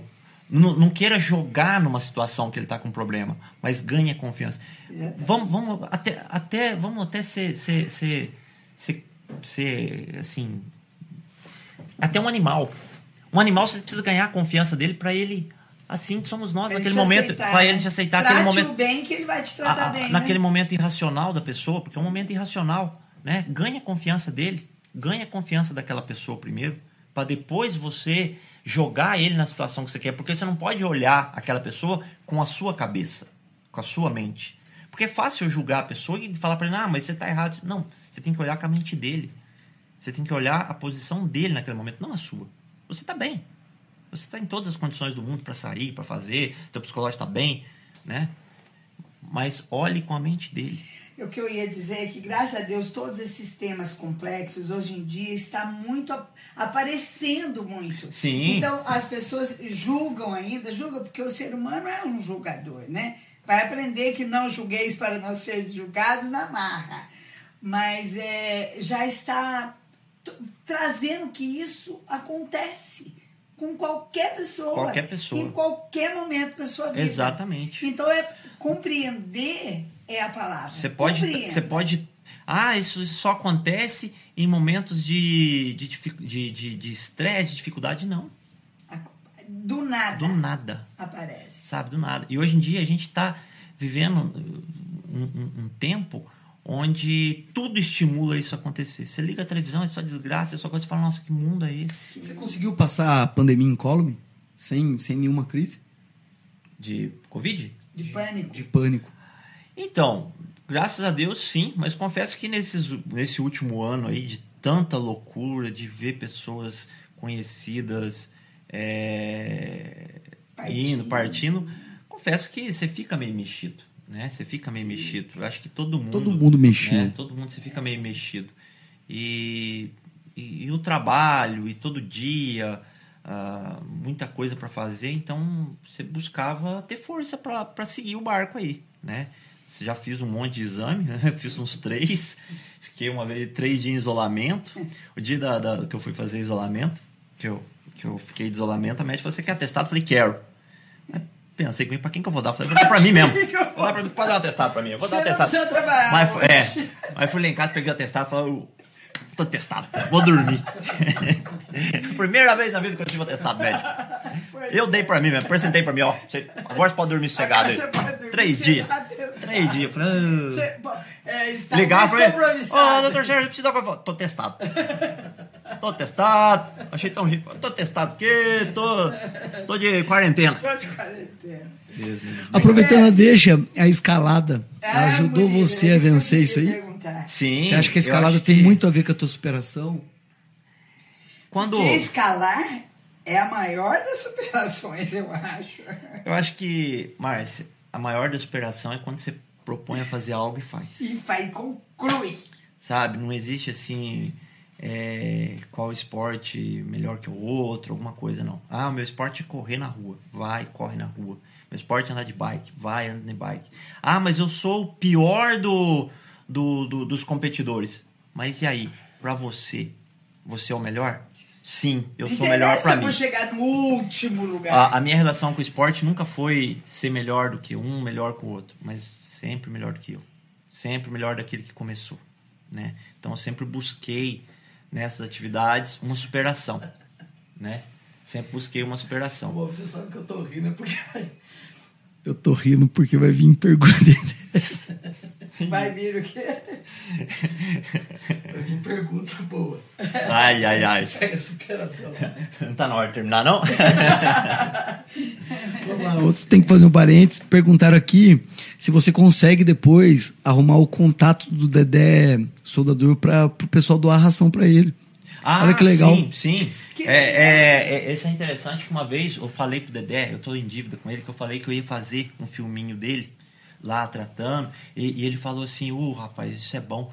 As pessoas né, que pudessem ajudar para dar ração para levar lá em casa, que eu levo lá no lixão para tratar dos cachorros, tratar dos cachorrinhos de rua. Eu falei, isso, Dedé.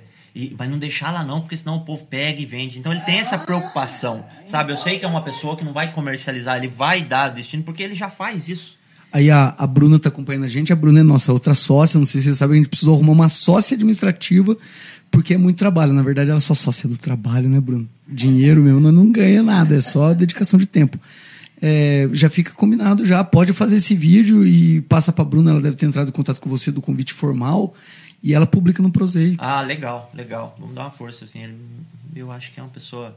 Merece, é, né? merece ser vista, sabe? Isso, com até- outro olhar, com outro Sim. olhar. Porque as pessoas olham, às vezes, coitadinho, andando com aquela motinha dele, daquele jeitinho, mas não sabe que ali tem um, tem um coração Até bom. pra, até pra perguntar pra ele aonde que a gente pode. Como é que poderia funcionar um sistema de doação de ração, onde que ele pegaria e tudo mais. Podemos ir pra pergunta ou dona Márcia quer fazer alguma outra coisa? Ah, Eu ia perguntar, se eu estava na, na- na história da escalada. Ah, então. é, como eu li né, lá no seu Facebook, né? Porque você É. vai pesquisar quem você vai entrevistar, né? Que você gostava de escalada, que você fazia parte. O coração da apertado. Desfibrila, né? Que chama a sua. Ah, é grupo. um, é um, é um um, grupo? do nosso amigo Salve, Henrique, salve, Henrique. da escalada, ele tem aí a marca dele, Desfibrila. Ah, que legal. É, e a gente ah, dá essa força. Ele tem uma roupa. É, Ah, é, hoje ele tá, o forte dele é magnésio, né? Pra, pras mãos e tal. Ah, Ele, entendi. Aí, galera, quem quiser comprar magnésio pra mão de escalada, Henrique Não, então, aí eu fui pesquisar no, no Google sobre escalada, mas o que, que eu vou falar com o Bob sobre escalada? Aí, de repente, eu as- achei um filme que se chama A Escalada. Não é nada assim, grande produção, é um filme muito simples, mas o que, o que levou a criatura que não praticava, que não fazia nada, a querer escalar o Everest foi ele se Pro- superar. é. Então ele queria provar para uma, pra uma, uma moça que ele faria tudo por ela. É, eu assisti esse filme. Você já. assistiu? Assisti. Muito legal. E aí eu fui, no final apareceu que era um fato verídico, né? E eu fui pesquisar e realmente a pessoa foi em 2008, se não me fala a memória. É, isso, esses detalhes eu não lembro, mas eu sei que foi mais ou menos isso mesmo. É, e aí, quando ele nunca tinha treinado, nunca nada, e foi lá escalar o Everest. Não sei se é. chama escalada mesmo, aquele povo que vai caminhar para ir para o Everest? É, são os alpinistas, né? Ah, os alpinistas. Os alpinistas que. Na verdade, a escalada. A, a- escalada. Qual a diferença? Qual que é a diferença do alpinista pro escalador? O escalador, ele é- Todo escalador, É todo um alpinista é um escalador. Ah, É, porque ele sobe. Escalar quer dizer subir, né? Passar, passar aquele desafio. É E o alpinista, é, mesmo, né? e o alpinista por ser considerado altitudes, né? Montanhas altas, neve, que não exige só a escalada. No alpinismo tem a escalada, né? O escalador porque existem modalidades, né? A escalada tradicional, que é a escalada de montanha, são é, montanhas de 1.400, 300 metros, vários pontos, você vai subindo até o cume. Tem a escalada esportiva, que é uma escalada mais curta, que você sobe e desce, que o objetivo é vencer aquela, aquele grau, aquela dificuldade.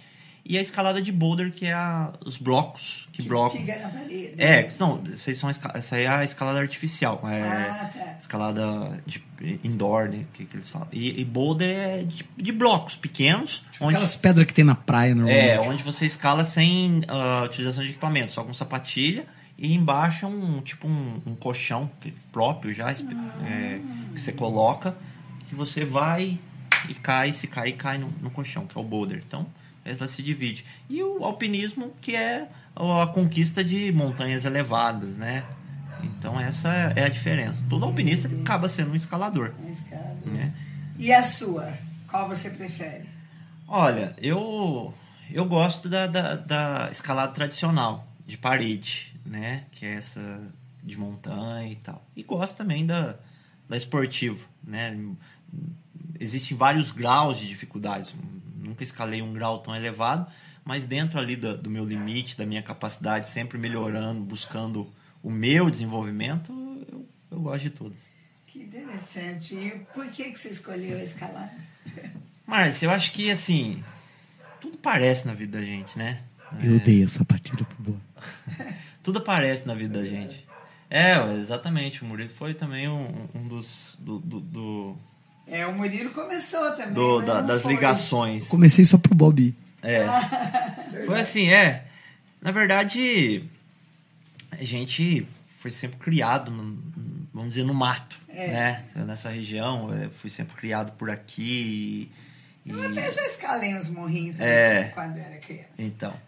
E eu falo que todo mundo é escalador. A partir do momento que você sobe no berço. numa região, é. Você sobe no berço já, já, já é considerado escalador. Então toda criança é. Mas Cambuí também é um ambiente que você vai subir em morro. A cidade é rodeada Sim, de sim. morro, né? Aí, é,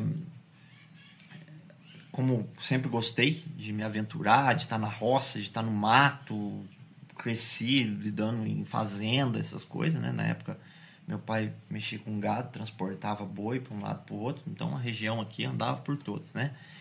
E sempre gostei dos amigos, andava muito de bicicleta, na época não era nem essas mountain bike, era aro 20, a gente ia para pedra de bicicleta, quer dizer, empurrava a bicicleta na pedra, né? E voltava. E então sempre gostei, né, dessa questão ligada à natureza. Tinha os amigos que voavam, vivia junto com eles, voar. Confesso que tentei começar aquela coisa, já, já, né? Já na não, coisa, né? não senti fast fly. É. Aí o que que acontece? É, Perdi o raciocínio aqui. Escalada. Ah, tá. Aí, na- nesse, nesse meio termo de gostar de estar junto com os amigos do esporte, montanha, essas coisas, eu falei, nossa, eu queria aprender a escalar. Né? Via uma coisa de escalada, mas não tinha tanta mídia igual tem hoje. Começou né? a assistir uns vídeos. É, lá No 2010. 2010, mais ou menos assim. Nossa, mas que negócio de escalada, né? É tão bonito. Eu achava, eu achava bonito. Mas via pouco, não tinha mídia igual tem hoje. Né? 2010 ainda tava muito. E já existia o pessoal que escalava, mas não tinha tanto contato igual a gente tem hoje. Aí falei pro Murilo. Falei, Murilo, que negócio de escalada, cara. Eu queria escalar. Vi uma foto do, do, do Felipe uma vez. Felipe Meyer, daqui de Cambuí, já, já tinha escalado. Vi uma foto, achei muito bacana, lá no Itatiaia. Nem sabia o que era Itatiaia. Daí o Murilo falou assim: Olha, eu acho que eu sei quem, quem, quem dá curso de escalada. Na época, o Pedrinho escalava junto com o Zé da academia, lá de Pouso Alegre, Academia Ana Maria. E o Murilo pegou o contato e falou assim: Vamos lá. Daí eu falei: Vamos. Os loucura quem con- con- convive comigo sabe que é É, tipo de aí fomos lá na academia pra conhecer o Zé da escalada. Pra ver se ele ensinava nós a escalar. Aí chegamos lá na academia, aquela parede de, de escalada, né? Da, da- de escalada artifi- de- artificial, indoor, enfim, de resina. Aí chegou o Zé lá, aquele jeitão dele, aí, cara, não sei o que. Falei, ah, quero escalada. Aí colocou nós lá pra brincar um pouco na parede. E falou, ah, posso levar vocês pra conhecer lá o baú, subir a escadinha do baú. E vocês verem se você gosta ou não. Se você gostar, eu te dou o curso. Aí, fechou, vambora. Daí marcamos um dia. Fomos lá pro baú. Foi o Murilo, né? Eu, o Murilo, até a Sarinha na época foi com a gente. Sabe que é casado com, com, Foi. com Foi Luiz não. Fernando Jubileu. Ela foi. Tava o Zé, a namorada dele. Minha única escalada. Aí fomos, subi uma escadinha. Nossa, eu já tinha tentado subir a escadinha uma vez, não dei conta porque tava, tava meio com medo. Subi uma escadinha, tudo. Nossa, foi um dia espetacular. Descemos e fizemos uma escaladinha ali no campo escola. O Murilo tinha me dado uma sapatilha de presente. Tem até hoje, minha primeira sapatilha. Aí falei, ah não, eu quero.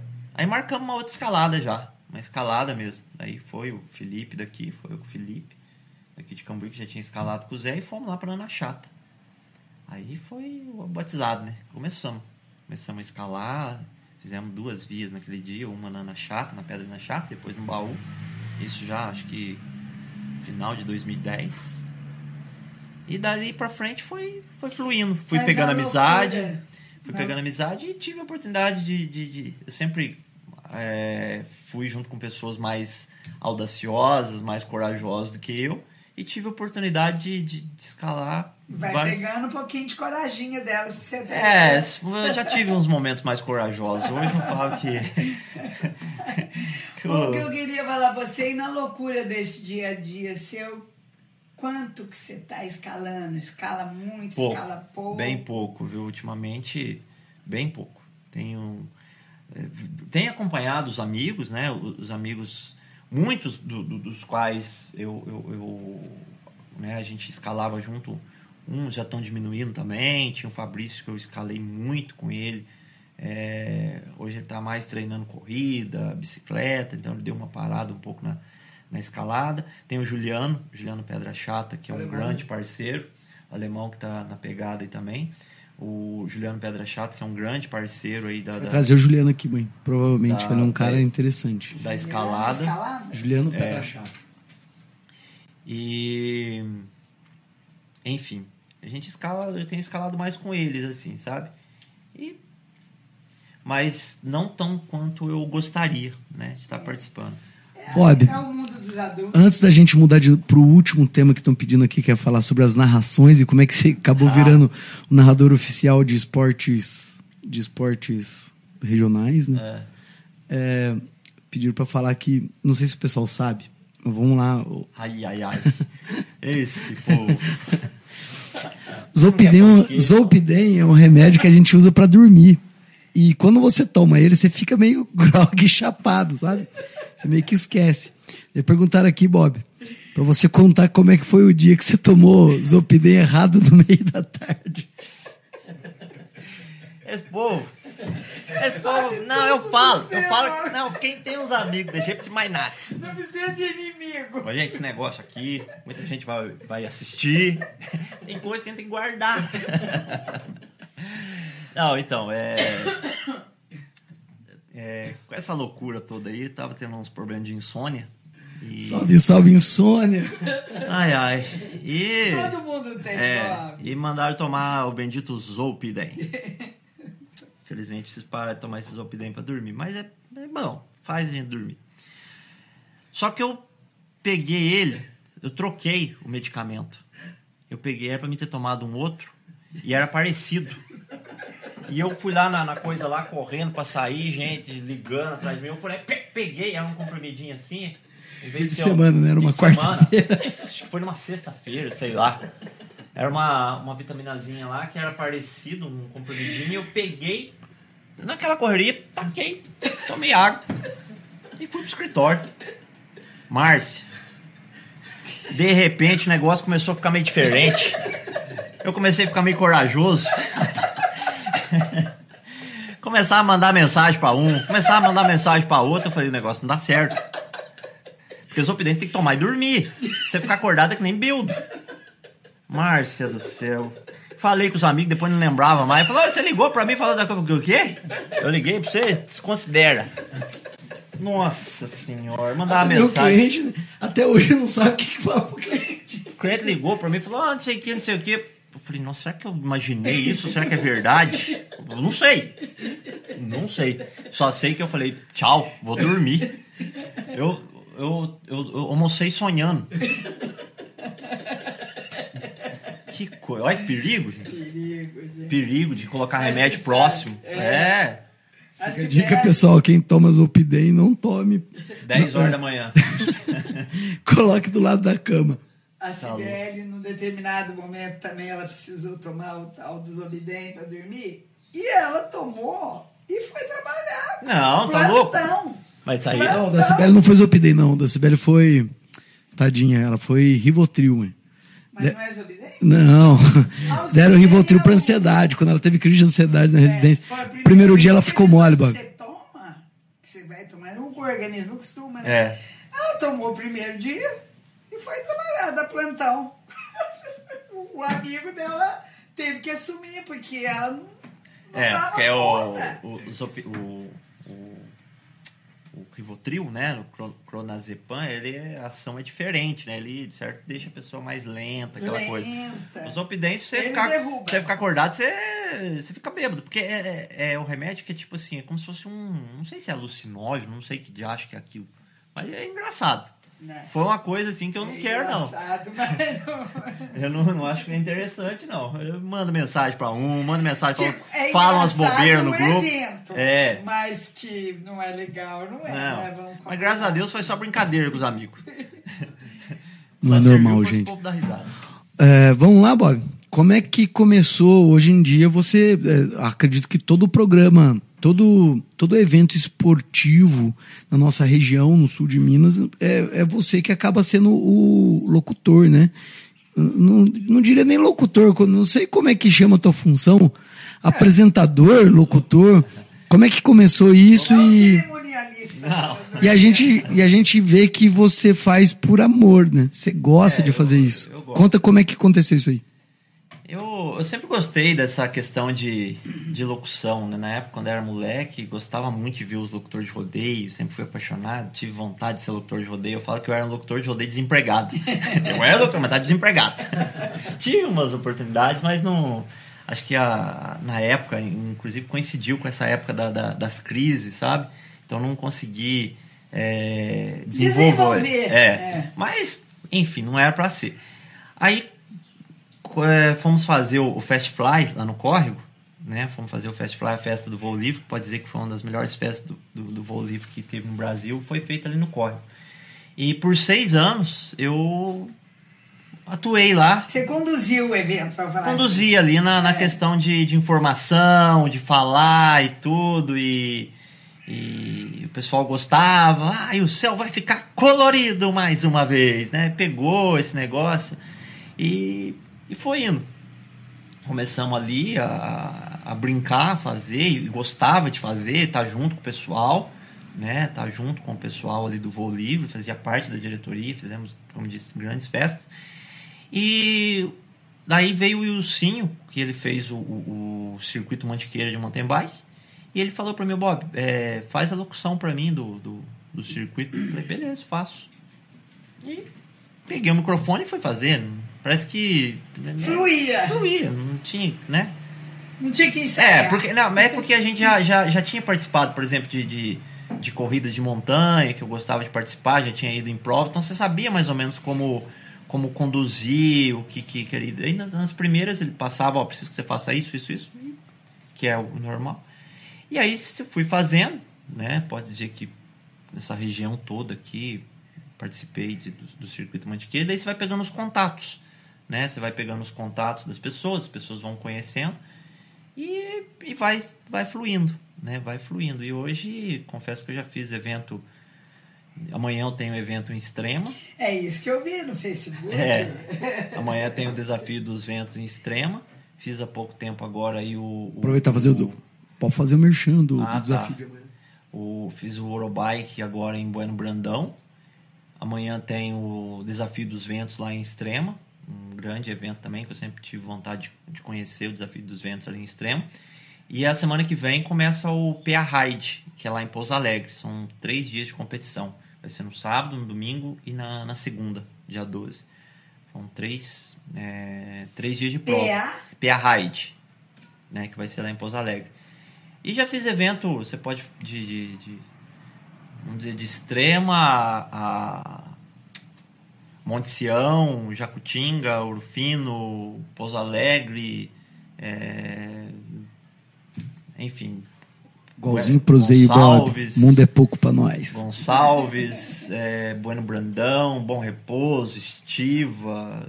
E esse é Não, um tô- prazer fazer. Ah, é, é gostoso estar junto com o pessoal, ver o pessoal, né?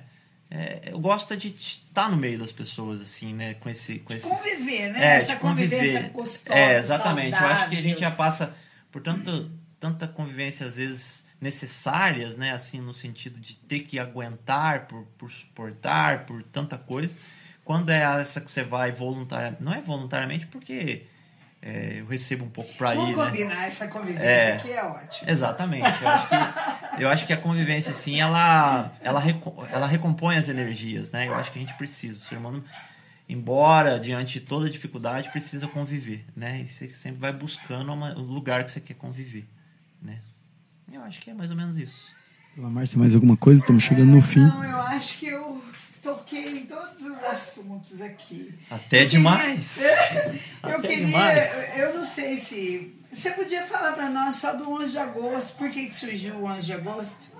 Do dia Então, do advogado? o- eu- Rapidamente. Ele falou. É, eu, Ele eu, foi aquilo que eu falei pra você que, que em 11 de agosto de Não, mas a- 1927. da comemoração Ah, ela tá querendo saber da- dos estudantes de direito. dos estudantes. Ah, o dia da pendura. Ah, mas aí eu acho que, isso. é, acho que ah, eu, eu acho que vem a questão da tradição já, né? O dia da pendura, aquela coisa é, toda, isso né? que eu queria que É, então, como começou lá é, por Dom Pedro, em 11 de agosto de 1927, com a criação de dois cursos jurídicos aqui no Brasil, posso considerar lá em Olinda e, e São Paulo, naquela época foi também, por lei, dado o título de doutor aos advogados.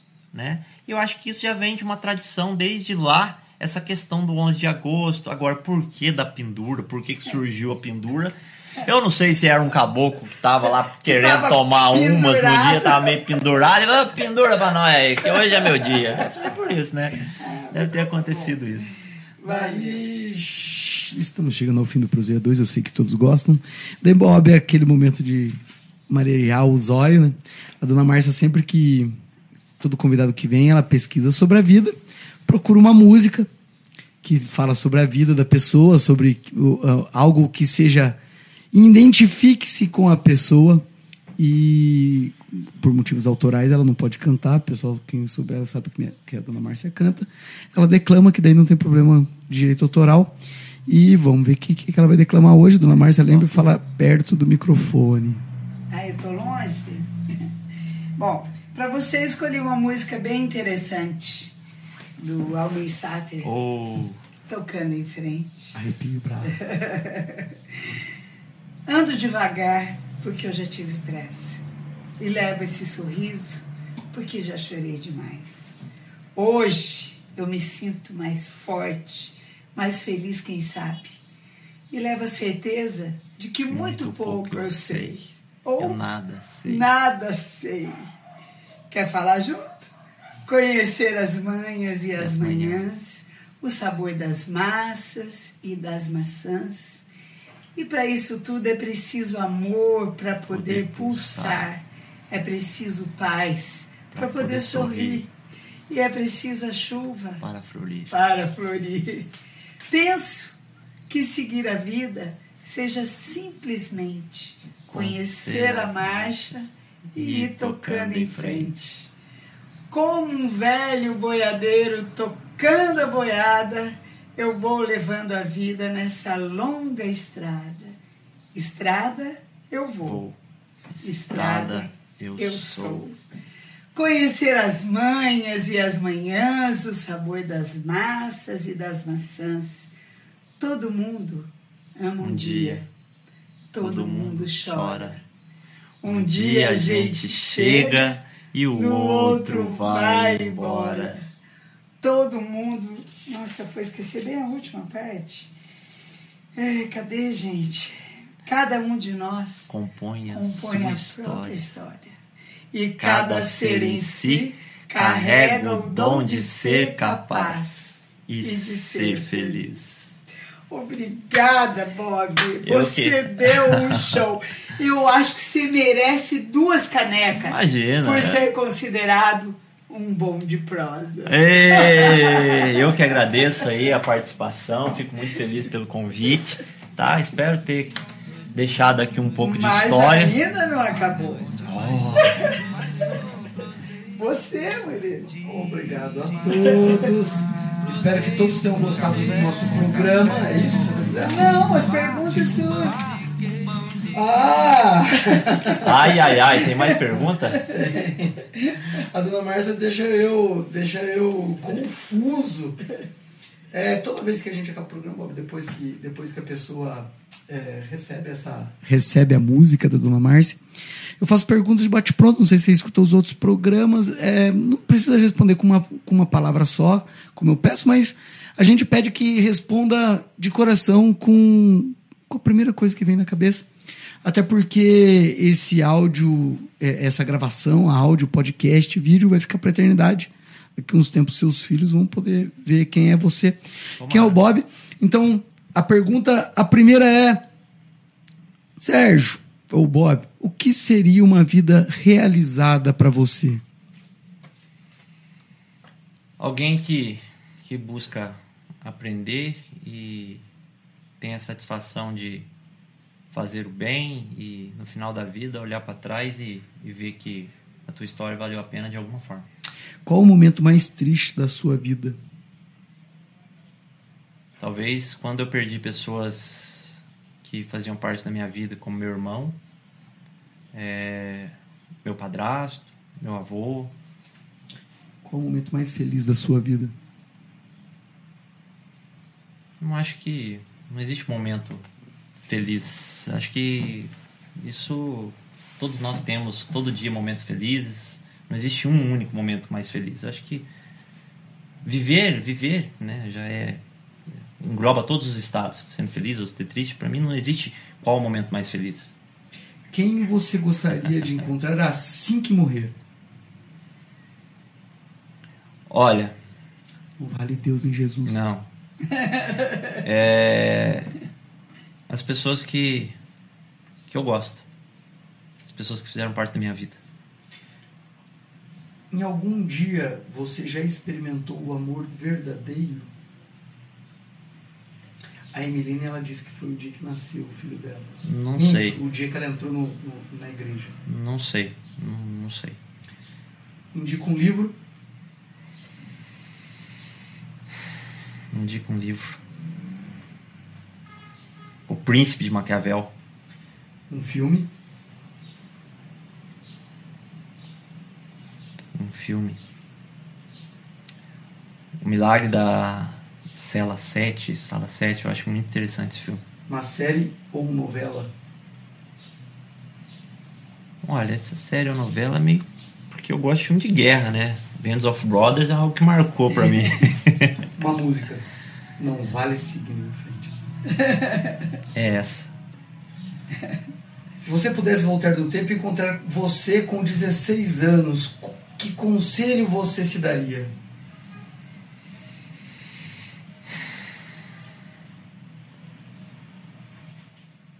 Faça tudo como você fez mesmo. Um conselho para a humanidade. Respeite o próximo. É... Se coloque no lugar do próximo. É difícil, não é fácil. É... Não não olhar com tanta raiva as atitudes alheias, mas com, com sentimento de compaixão para tentar entender o porquê que leva aquilo. É isso aí, pessoal. Mais uma vez vamos falar sobre nossos patrocinadores. Obrigado, Sérgio. Obrigado, Dona Márcia, por comparecer. Os nossos patrocinadores: Infocan, Informática Cambuí, Souza Advogados, Logoteria, Nosso Café Itaim, Salve Salve Zé Lauro, Pão de Queijo de Minas, Salve Salve Leandro, Lupter Produções, Doutora Cibele Braga. Obrigado a todos que ficaram com a gente. Inscreva no nosso canal, aperta o like, ajuda bastante a gente. É isso aí. Compartilhe, por favor. Compartilhe. Vocês Proseio é bom, bom. A2, A3 é bom demais. Sou proseio, A2 é bom demais. Proseio com café, com bolo de fubá, um pão de queijo e doce de colher. Pois é, um pão de queijo e doce de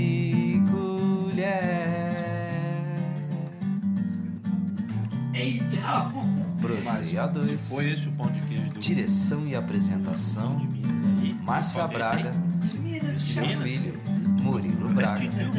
Por favor, eu fiz pra você. Tô desde ontem café. A2 é bom.